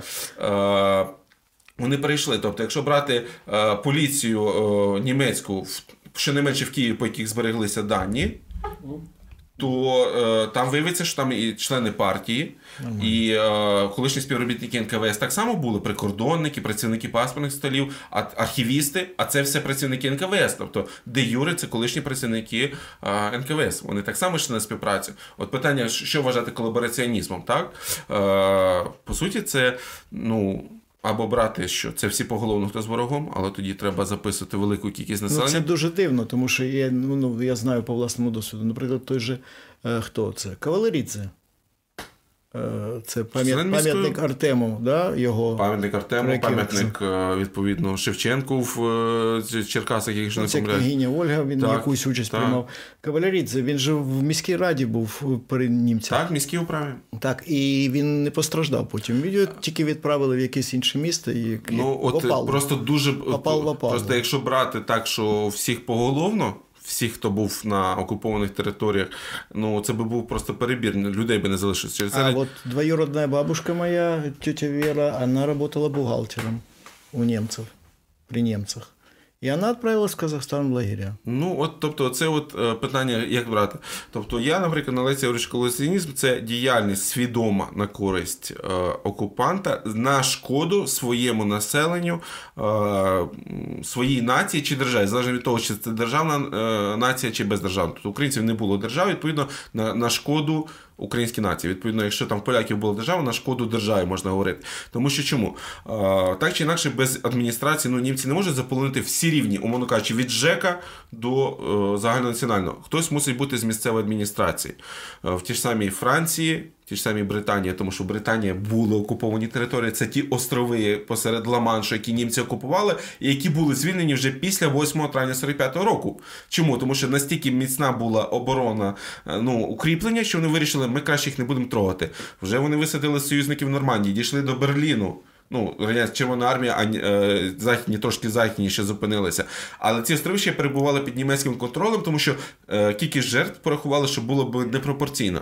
Просто їм в якийсь момент їм ну, Я вже німецька не слышал об этом вообще, даже не знаю. Острови Ла-Манші. Там ж була німецька окупаційна адміністрація від 40-го року. Британію вони не почали морський лев, але ці острови вони захопили, бо там і війська як такого не було. Там було, зробили німці доволі укріплені. Там були, от є фотографії, коли англійські поліцейські, класичні, цей Бобів в цьому mm. такому шоломі розмовляє з німецькими офіцерами.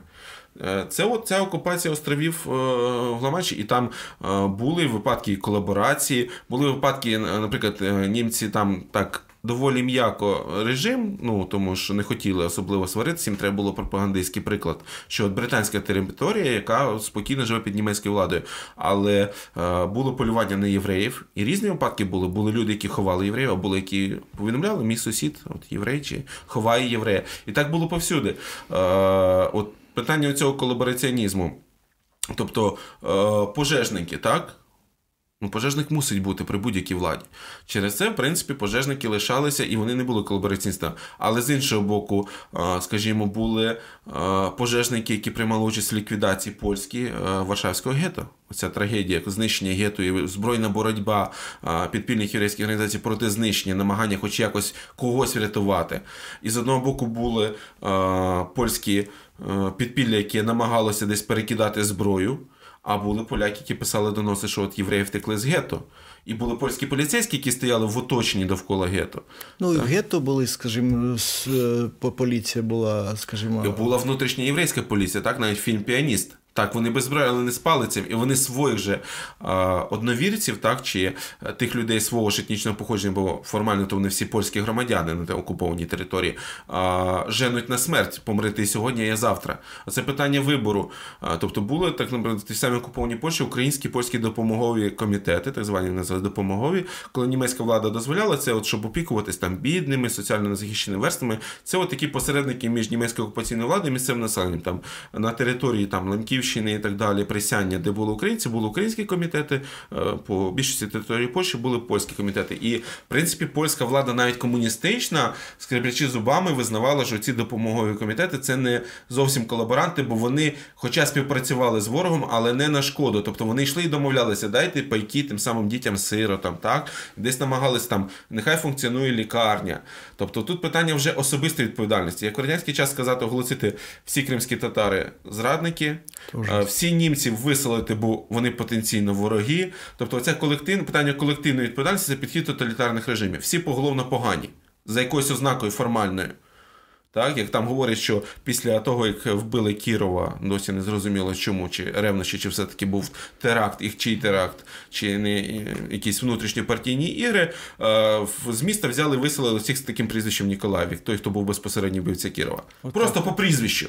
Ну, фамілія не підходяща. Ну, тобто, ну, оцей підхід, так? Ні, ну, в своє время американці теж японців відселили. А, Так, так, вони виселили їх в табори інтернованих, і американці. Соответственно, але... японці всіх американських граждан з американськими гражданами у себе так поступили, наскільки так. я знаю. Але це питання, ну так само, як, наприклад, під час Першої світової війни в Канаді купа е, українців-іммігрантів з Австро-Угорської імперії, з Галичини і Буковини, частково Закарпаття, які там десь рублять ліс. Це прості селяни.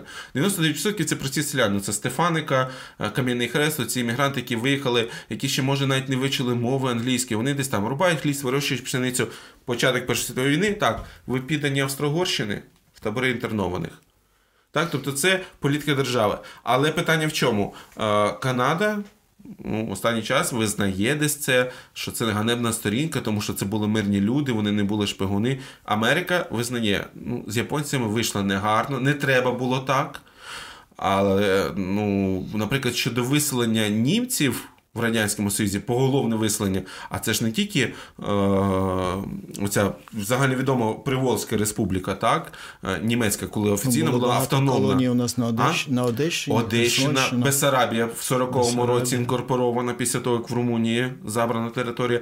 Це Запоріжжя українське, тобто Хортиця реально там жили. То німці до 41-го року на Хортиці поселення, так? які ще середньовіччя ще від Катерини II колоністи. Оце от росіяни, їх же виселяють по голову. Ну, як такі, ні там от 89-90 рік, коли було ці демократичні зрушення в СРСР, так там Верховна Рада СРСР сказала, ну це було погано, так, коли от кримським татарам дозволили повертатися Крим, що це загалом злочин радянського режиму. А потім воно так спущено було в Росії, десь на Маргінес, і тільки якісь окремі ті люди, які в них там займаються історією з таких, що вони іменуються правозахисними колами, говорять, що це були репресії. Зараз про це вони розвивають, а у вас негрів лінчують.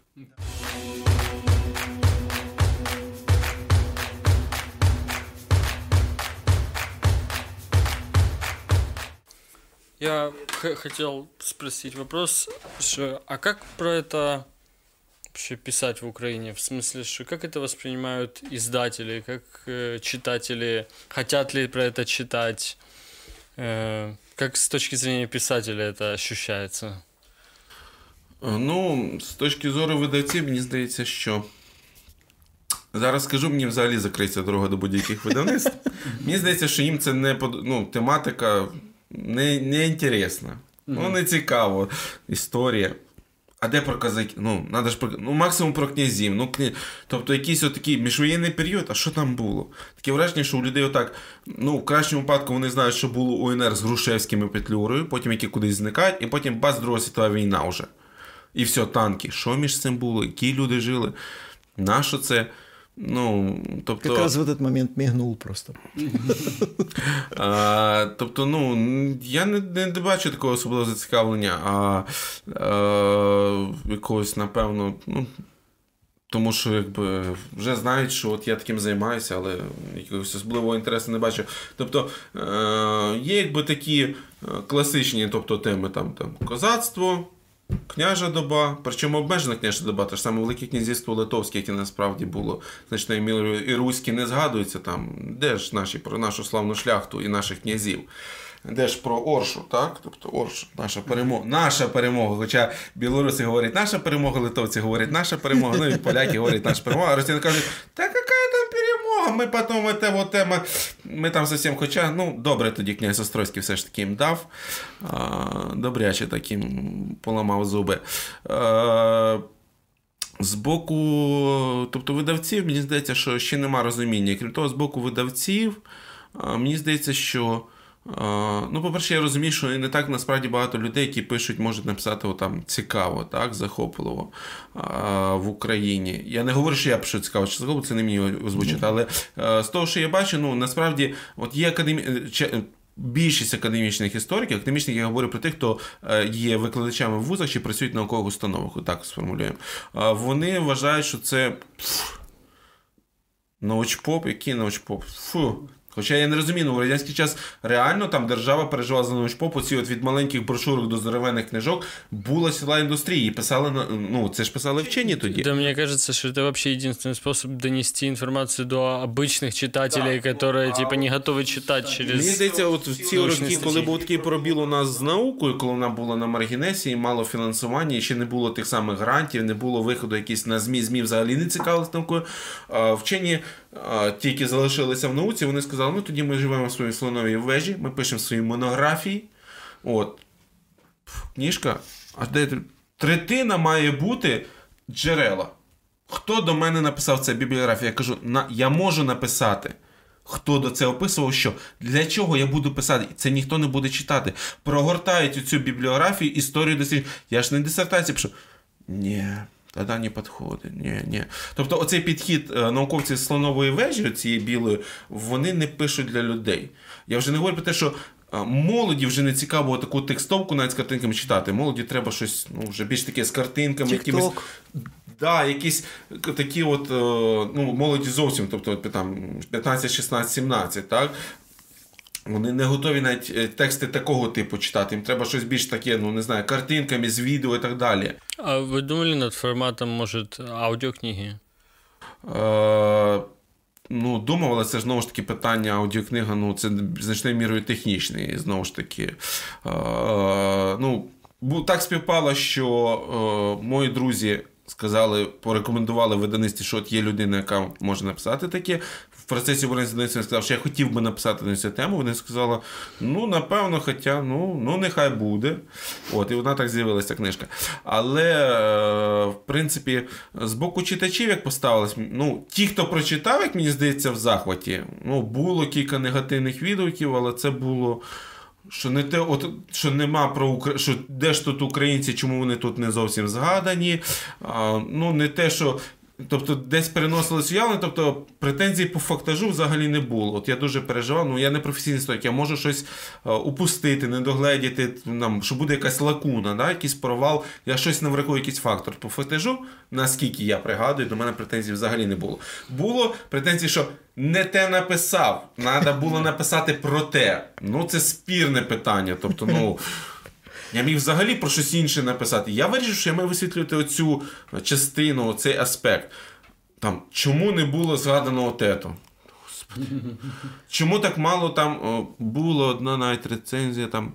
Все хорошо, але треба було більше інформації по етнічному складу, за розбивкою по роках, тоді би було зрозуміло. Ну, поклавши руку на серце, за літо мені видавництво обмеження поставило по кількості знаків. Я і так е, там уже я сперечався. Тобто, ну, так... не висвітлена роль Ліги націй. Та господи. Мне кажется, что надо к отзывам тоже их делить часто пополам. Ні, я абсолютно спокійний, просто про те, що ну, тобто, якісь там такі. Ну, окей, добре, не висвітлено. Ну, у мене ж не дисертація, це там фактично по по от тут 5-6 розділів, якщо не ну, скільки там, от 5 розділів, здається. По кожному з них можна було такої самої товщини книжку написати, а можна було такою написати товщини. Тому що реально ну, джерела є.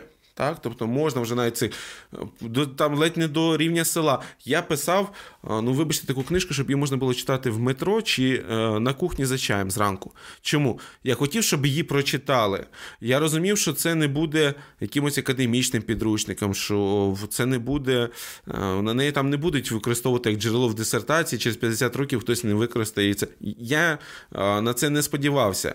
Там в кінці є перелік е, рекомендованих джерел, е, які хто хоче, може глибше. Я хотів, щоб люди мали якісь оці Через це там якісь оці подробиці, там він каже, скільки отримав чехословацький жандарм, чи що Пілсудський е, випив кави і тоді порозмовляв з кимось. Оці деталі, ну Мені говорили, це тому приниження історичної праці. Ну, ти не історик, тому з тобою все зрозуміло. Але я хотів, щоб її прочитали не історики, щоб вони не заснули. І так говориш, там забагато фактажу і цифр, то що ти там так детально розписуєш тебе це. Але ну, тобто я мусив десь балансувати, як на мене, на моменти просто як екшен. на грані десь балансувати, щоб з одного боку дати інформацію, а з іншого боку, щоб це було якось зв'язано цікаво. От, Тобто, ну. Далеко не ідеал. От нонфікшн, там, там, наприклад, є такий, був такий Оскар Хаєцький, американський історик польського походження. От Він академічний історик, але його історію от, ну, вона, на жаль, українською не перекладена. Вона перекладена є російською. Я читав її в польському варіанті і в е, і російському. Є вона зрозуміла, англі... він її писав взагалі англійською, тобто на Заході в 50-ті роки. Оце, мабуть, найкраще з того, що я читав е, по Центральній Європі. Ну, є ще, наприклад, Рольшельда, да, Європа, Центрально-Східний міжвійний період, вона перекладена українською мовою, в принципі, теж досить. Ну, в нього трошки затяжкий, надто спокійний, нема екшену. Ну, мне, мне кажется, это вообще наилучший формат для подачи для обычного читателя, потому что я заинтересовался периодом после того, как я прослушал есть подкаст Дэна Карлина Hardcore History, где он в пяти пятичасовых выпусках описывает Первую мировую войну от самого ее начала до самого ее конца. И, ну, это, это интересно, и там как раз вот эти есть детали, которые интересны обычным людям, а не историкам. Вот про про кофе, про количество людей. Так, так. Ну, тобто, наприклад, а, ну, там деталь мене я часто згадую, скільки років цей от, відповідний посадовий. От в, в другій книжці взагалі, от, тобто про Австро-Угорщину, там в мене там, там 35-річний генерал, там 23-річний князь. Чому я згадую? Я це взяв, е, є одна з українських газет, я постійно пишу, скільки років в тому чи іншій людині. Я спочатку дратувався колись, ну. Що от вони пишуть, ну яка. А потім я подумав, насправді а, чому це порівнює? Тому що, там, умовно кажучи, от там мені 39, і тут я пишу про людину, яка там 23 роки, він командує 100 тисяч армії, яка пішла. Це ж важливо. Або з іншого боку, одне діло е, писати там турецька армія обламала зуби об маленьку фортецю Кесик, а з іншого боку, під керівництвом 65-річного султана, який хворів які були купа болячок, якого несли там в носилках. Це ж зовсім міняє ситуацію. Да? З одного боку, ти думаєш, ну, 900 захисників в фортеці, 100 тисячна армія, а потім їхній керівник хворий. Та йому Ну, Йому по барабану ця фа... В нього каміння в нирках, умовно кажучи. Ну, я не пам'ятаю, чим там конкретно той султан був хворий. От в нього камінь... в нього проблема, він не може сходити до вітру свого шатра. Ця фортеця там до нього при пане султане, давайте там камінням закидаємо. Робіть, що хочете. Робіть, що... Тобто, оці деталі, чому? Е, щоб читач десь міг себе поставити на це місце, щоб він міг порівняти, ага, там. Е, вона там княгиня там померла 25 років, але перед тим вона 7 дітей народила. Уже там задумаєш, як люди тоді жили. А потім ж з них вижило там до 16 років дожило тільки двоє. Але один став королем, а інший кардиналом. Ну, от тобто я намагався зацікавити, щоб це не було цей нудний підручник. У 1368 році армія взяла місто. Ну, взяла і взяла. Взяла, але двоє вижило. Взяла, але там все згоріло. Настільки було героїчно, що вони вже відступили відступили, бо був дощ. Там, умовно кажучи, а, ну. Із таких деталей, от ми зараз це бачимо там відео і так далі, а тоді не було відео, і тим цінніші оці деталі. ну Якби якби в нас була можливість так, повість временних літ, так? Нам князь наказав заложити Софію Київську. От у нас є одна фраза. А якби вона заграла фарбами, якби, ну, по-перше, літописець то писав через е, кількасот років після Ярослава Мудрого, він же користувався якими джерелами, і він не міг, а якби він був очевидець написав. Князь вийшов, подивився, отут галявина, тут збудуємо, чи там олень пробіг, все, деталь новими барвами заграло. Там а тут не збудуємо, бо на цьому місці мені колись дівчина ляпаса дала. Все, не, не люблю це місце, тут не буде нічого буде, прокляте місце. Тобто зовсім інші деталі. Это помогает, опять же, понимать контекст, как-то встраивать это в какую-то визуальную картинку в происходящее. Ну, так, так. Тобто це сприймає. От, наприклад, в метро у нас оця реклама цих позик, так, умовно кажучи, на екранах. От дивлюся, мене дратує, дратує там якісь оці там швид... ну, не будемо називати, щоб не цей. там, ну, ну, отримання цих експрес-кредитів. Ну, Я, як юрист, я розумію, що це. Е, обдурювання і так далі, що люди потім вникли. Але сама реклама мене дратує, ти герої реклами. А потім в якийсь момент розуміють, чому така реклама.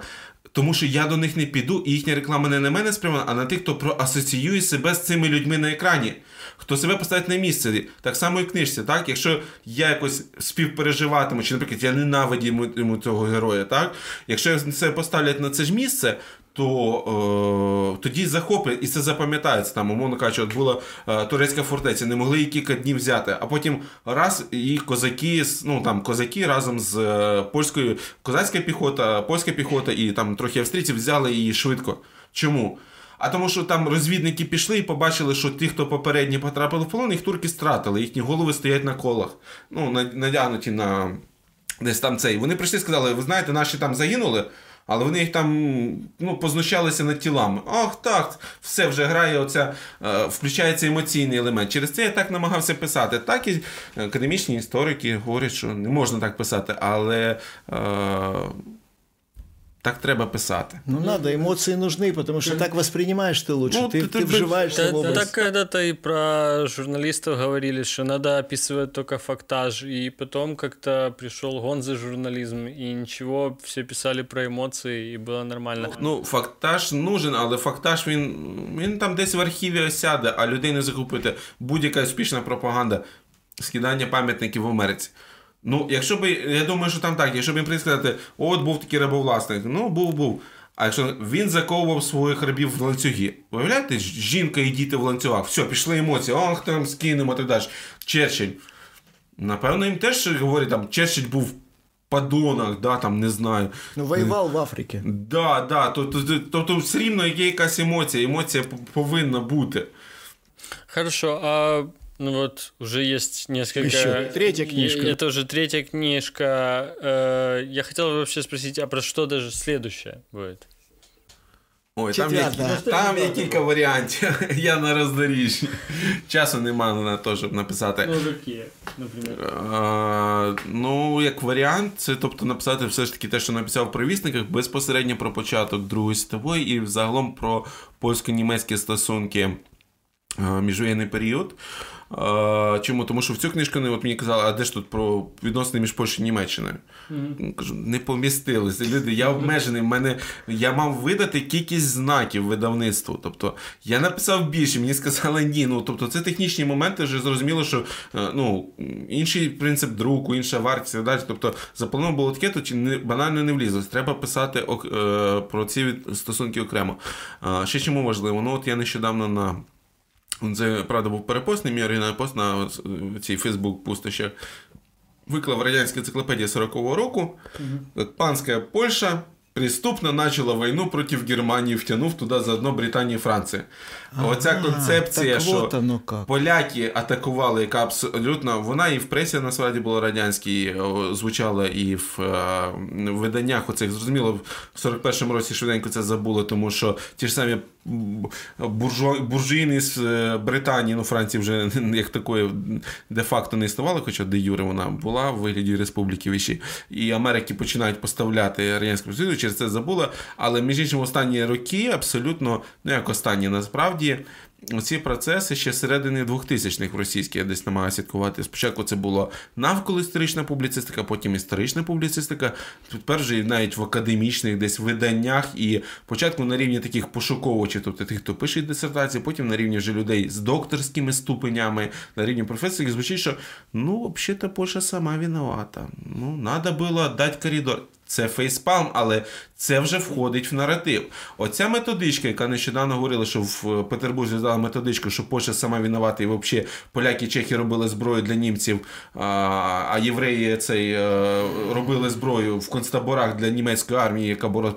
Тобто, оцей фейспалм, він в них вже давно вони поступово накопичують. Е, наша проблема в протистоянні інформаційному з Росією, яка в них є досвід, в них є кадри, вони працюють по методичному кажучи. У нас це часто ще якийсь уділ волонтерів, е, активістів, які намагаються щось протиставити, в них це працює системно. От, наприклад, нещодавно Міноборони провела круглий стіл, який як називається? Борьба за історію, борьба за будуще. Не Міносвіти, не Академія наук. Так, там були представники з усіх міністерств. Я дивився там офіційно викладені невеличкі ролики, читав офіційні резюме. Що там повністю говорилось, я не знайшов, тому що там тільки от що виступали такі і такі. Але я думаю, що вже одної назви і організатора, ну тому що якби коли проводить якесь, не знаю, там, умовно кажучи, Міністерство сільського господарства виставку дружби сільськогосподарської з сусіднім народом, це зрозуміло, там приїхали фермери звідти звідти. Але коли Міністерство оборони проводить якусь виставку е, неділімої дружби, да, то це вже розумієш, що тут, тут не просто фронту проходить. Так, получается. це вже питання бюрократії, так? Тобто, знову ж таки. Е, Ну, простий приклад, пакт Молотова Рімметропа. Як називався у нас? Е, про ненапад. Який може бути ненапад між державами, між якими немає кордону? Хорошо. Для того, щоб не напасти один на одного, мусить бути кордон. Значить, навіть не знаючи про таємні протоколи, зрозуміло, що поляки напружились тоді. І в їхній пресі це звучало оцей останній тиждень серпня 39-го, що ну, якось підозріло, який не напад. Тут СРСР, ну вони казали Росія загалом, тобто вони сприймалися як Росія. Можливо, це юридично неправильно, але загалом це правильно, тому що весь СРСР це реально от радянська Росія. А з цього боку Рейх. А між ними ми. Підозріло, підозріло, тому що ну а, от, тобто е, питання оцього назаництва. І власне російське міністерство оборони, от е, ну як недавно, ну, місяць чи два, але чомусь тільки зараз з'явилися ці на Ютубі їхні офіційні ролики Битва за історію, битва за будуще. Тобто вони собі а, розуміють, вони методично працюють ось у цій от сфері і. А, борються за уми майбутні, те ж саме кіно. Слава Богу, воно в них, звичайно, таке, що навіть російські патріотичні блогери і навколо історичні, за якими слідкую, кажуть, що ну, тобто оці от панфіловці, тобто ці всі поділки масові. Матч смерті. Да, якби е, на наше щастя, ну не тільки нас, а будь-яких сусідів Росії, тому що всі сусіди Росії, крім Китаю і США, повинні бути завжди в напрузі. Тому що в Росії не буває хороші сусідами, може бути або підкорення, або ворожнеча. Інші, ну, це, наприклад, в Балтійських країнах добре розуміють, і ну, в Грузії там маятник туди-сюди хитається, то вони розуміють, то ні. В Росії от методично працюють, і, на щастя, там просто є корупція давня від Петра і ще далі крадуть. Да, там. Якби не крали з їхніми ресурсами, то мені страшно подумати, там би голівудські блокбастери могли би ховатися. Але на щастя крадуть, роблять такі поділки під хохлому, і тому фільми не вражають книжки. Але от в присутність в інтернеті книжковий ринок все ж таки треба й дати належне. На них є достатня кількість істориків, які не соромляться писати научпоп і які пишуть його. І е, ми би досі були завалені цими виданнями, якби не відповідно обмеження такої ворожої ідеологічної літератури на ввезення з боку держави-окупанта ми б досі були завалені, відповідно, десь воно вже переміщається, перемістилось власне значною мірою в інтернет, ті ж самі якісь дискусії в соцмережах, е, але там чудово розуміють, що без історії нема майбутнього. Тому що історія може підказати, що ну дивіться, якщо тоді так зробили, значить можуть і так зробити. І це це знову ж таки повторюсь, це не циклічність, це поведінка людей. Тобто. Е, ну, Є такий хороший приклад. Mm-hmm. Теж ну, Колись читав це історію, я не пам'ятаю, де це відбувалося. Чи це переклад десь західних е, якоїсь такої, ну, я думаю, що реальна історія, ну, скажімо так, умовно кажучи, байка, бо я не пам'ятаю ні місця подій. Чи це в Росії відбувалося? Напевно, це якийсь із країн Заходу, можливо, в Америці, чи де, що запрошують до дітей людей, які там пережили Другу світову, пережили Голокост, щоб вони розповіли. Власне, це емоційне, так? В Радянський Союз теж спочатку використовував це от ветеранів запрошення для чого, щоб вони розповіли тільки, відповідно, це потім зійшло таке для галочки. Ветерани стали часто це якісь були фальшиві і так далі. тому подібне. Через це е, діти вже оця от фальш, і знову ж таки не можна було говорити правду по війну в Радянський Союз. Генерал не міг чітко розповісти, що це війна це бруд, кров, перепрошую, гній, болото, голод, спалені будинки. Нема не, мобільних інтернетів, які мобільні інтернети? Хліба нема, їсти не отруєна криниця, все, це Води смерть. нема. Води нема, нічого нема. Приходять в тебе, забирають, будь ти безсправний і так далі. Це зрозуміло, могло тільки бути ура! Відповідно, оце бути вихолощення. Тобто через це і вже так не сприймалося. А історія, яку згадав там Запросили, і там була жінка, яка пережила Голокост єврейка, і вона там ну, щось розповіла, а потім їй хтось чи з дітей задав чи вчитель питання, що на який урок би ви винесли. І вона сказала фразу: якщо хтось кожен день говорить, що він вас хоче вбити, він вас вб'є одного дня, він прийде і вб'є. Це пам'ятайте. Це, мабуть, Голдамейр навіть сказала. Ні? Ні, мені здається, що це не настільки відомо, що це якась ну, пересічна людина, жінка, яка пережила е, Голокост, яка просто сказала, що якщо щодня повторювати, що він вас все рівно вб'є, як тільки в нього з'явиться можливість. І в принципі, це діє і щодо там Третього рейху, і щодо Росії. Якщо вони щодня напучують ненависть і говорять, що треба знищити. Коли в них буде можливість, вони не спробують скористатися. Це питання, коли можливість виникне, так? Тобто, в силу різних обставин вони можуть не наважуватись зараз. Але якщо вони це декларують, що там якоїсь державності не повинна існувати, якась нація не має права бути державною, якоїсь країна, як вони кажуть, там 404 страна люблять пошутити, страна не получилась, там государственності нет, все фейк і так далі. Якщо вони це говорять, значить треба бути готовим, що вони спробують це реалізувати. Ну, вони про Польщу теж саме сказали перед тим, да. як перейти границю. Да, що Польщі не існує, що це державність фейки, тобто це постійно підкреслювалось. А, ну, Промова Молотова після там був Молотов і ще хтось з них писав, ну вже не говорю про там е, щелкопьорів, публіцистів, типу Еренбурга і так далі, е, солов'їв сталінського режиму, там і митців і так далі, які там потім писали статті про як розквітає радянська Україна під червоною зіркою і славами Сталіна в Кремлі. От промова щонайменше Молотова, несостоявшееся государство Польща, іскусственне дітище Версаля і так далі повторюють ті слова, які німецька пропаганда е, дітище Версаля, невдала держава, говорила щодо Чехословацької республіки після її розчленування в 39-му році. Тобто ідентично диктатори говорять, оце от не циклічність історії, різні умови. Там були судети з масивом населення, яке підтримувало, були різні обставини, були інтереси Польщі і Угорщини на розчленування е, Чехословаччини, але відмінне від ситуації з Польщею і Радянським Союзом. Але. Е, схожі аналогії можна проводити. Ну, давайте будем надеяться, что прочитав эти книги, то на наше вообще, э, что у нас в стране построится какое-то понимание истории, и, может, эти ошибки будут реже повторяться. Э, поверьте или нет, мы записали два часа. Ну, Мне кажется, такого что это не было очень еще, круто. Да? И Э, Иван, я хотел бы, чтобы, может, вы скажете э, нашим зрителям, где вас найти, как на Фейсбуке, где можно купить ваши книги. Ну, мы ссылочки дадим внизу. Конечно, да, да ну, может. А ця книга продається вже? Так, да? вона продається абсолютно спокійно. Ну, остання це Австро-Угорщина. Одразу кажу, вона видана російською мовою. За це я отримав свій вагон негативу з маленьким возиком. Е, Ну, я вже пояснював, можу сказати ще раз. Тобто, е, якщо ну, є певна частина людей, які стверджують, що от, російські мови не будуть читати, окей, видавництво ця серія, всесвітня історія, всемірна історія, конкретно цього видавництва на російської мови.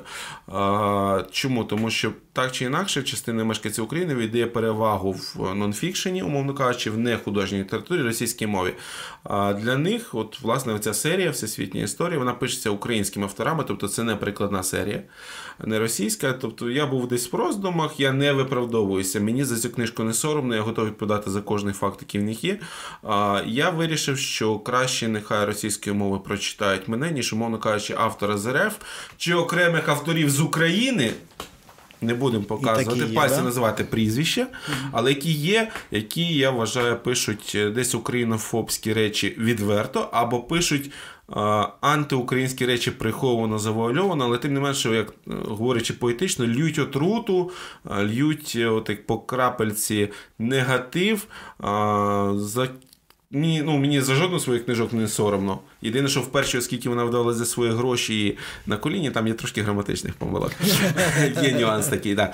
За другу книжку за провісники були претензії про ілюстрації. Ну це суто провина видавництва. Я йому безбежно вдячний, що видали, але ілюстрації вони зробили маленькі, хоча я там підшуковував вже ті ілюстрації, такі щоб гігантські, вони а невеличкі. Ще, ще були листівочки. Ну, це листівочки, так, це для френдів, для друзів. Це я вже зробив окремо. А в цій книжці вже спеціально в Острогорщині я підбирав Чорнобілі. ілюстрації. Ну, тому що зрозумію, що фотографії тут будуть не дуже. Тобто я вишуковував це якісь старовинні переважно гравюри. А за новий період мені пощастило, я там десь нарив е, відповідно архів австро-угорської преси і з неї брав ілюстрації. Е, перша книжка вже в принципі в більшості, наскільки я розумію, тому що на сайті видавництва нема в основних е, книжкових видан... таких сайтах пише, що відсутня. Угу. Через це ну, на деяких пише, що ще є, не перевіряв. А ця вже доступна, в принципі, е, там і на сайті видавництва КСД Харківського, і на Якобу, найбільшому в принципі, інтернет-майданчику, в інших інтернет-магазинах так само, тобто пошуком абсолютно легко шукається Австро-Венгерська імперія. Е, знову ж таки, крім мови, претензія була, що чому названа Австро-Венгерська імперія я тут в ступі говорю, що дорогі друзі, я знаю. Ну, по-перше, це видавництво. Тобто це видавництво сказало, що повинно називатись так, тому що Австро-Венгерська імперія всі всі розуміють. Я знаю, що вона не була Австро-Венгерська імперія. Я знаю, що її навіть Австро-Угорщина спірно чи можна називати по-англійськи, називається Австрія-Угорщина, якби що рівноправно. Угу. Тому що це був ну, досі складно сказати, це була конфедерація чи федерація. Це була держава, в якої був один монарх, якої були дуже складні відносини. Хто не знайомий, я в принципі вважаю, що я тут більш-менш написав. Але якби так чи інакше вона була імперією, і хоча мені дорікали, там, що як так можна, фу, австро-венгерська імперія, фу, як можна, фу. Ну, і українською так само дорікали. Я вважаю, що назва абсолютно нормальна для ідентифікації, для розуміння. А потім я між іншим подивився. По-перше, доволі часто і в українських книжках згадується Австро-Угорська імперія на означення. А, І е, в, навіть, якщо не помиляюсь, в енциклопедії Британіки я щось інше шукав, а потім думаю, а ну зайду на. Я шукав про якогось історичних діячів, і там якби лінк, відповідно, ну, сайт Британіки, там що пов'язані статті, там Австро-Угорщина. Я заходжу, і там іде Австро-Угорщина, кома, Австро-Угорська імперія. Тобто, ну, тобто абсолютно нормальний, як на мене, термін Австро-Угорська імперія, імперія, імперія. Австро-угорська і австрійський елемент. А і який? Цієї, якщо не помиляюся, три з половиною чи які. Ти мені оставиш автограф? Так, я залишив автограф. От тут персонально для тебе бачиш, от тут знак. Ага. От. Це для тих, які я дарую для друзів. Я замов такі наліпки, це печатка розвідувального бюро Австро-Угорського генштабу. Якщо ви розумієте, о чому я говорю. Да. А, значить, ось Австро-Угорська імперія, тобто абсолютно спокійно, я вважаю, що це нормальна назва для книжки. Що важливо, нескромно це порекламую. Книжка ведеться від царя Гороха, умовно кажучи. Тобто я взагалі тут, ну. Загальними фразами згадав ще давню епоху, тобто ще від тієї Венери, яку е, знайшли, яка в фільмі Молодий папа згадується, вона там у папи стоїть ну, римського в шафі. Продовжай. От, е, Тобто я її тут згадую, ну але не з 1867 року, коли вже утворилася ця дуалістична монархія, а й середньовічний період, тому що, щоб зрозуміти, що утворилося в 19 столітті, треба зрозуміти, що було в 13-14. Ну, ну, спасибо, Иван. Спасибо, Иван, огромное. Офигенно было, честно говоря. Ну, да, точно. Всем привет, пока.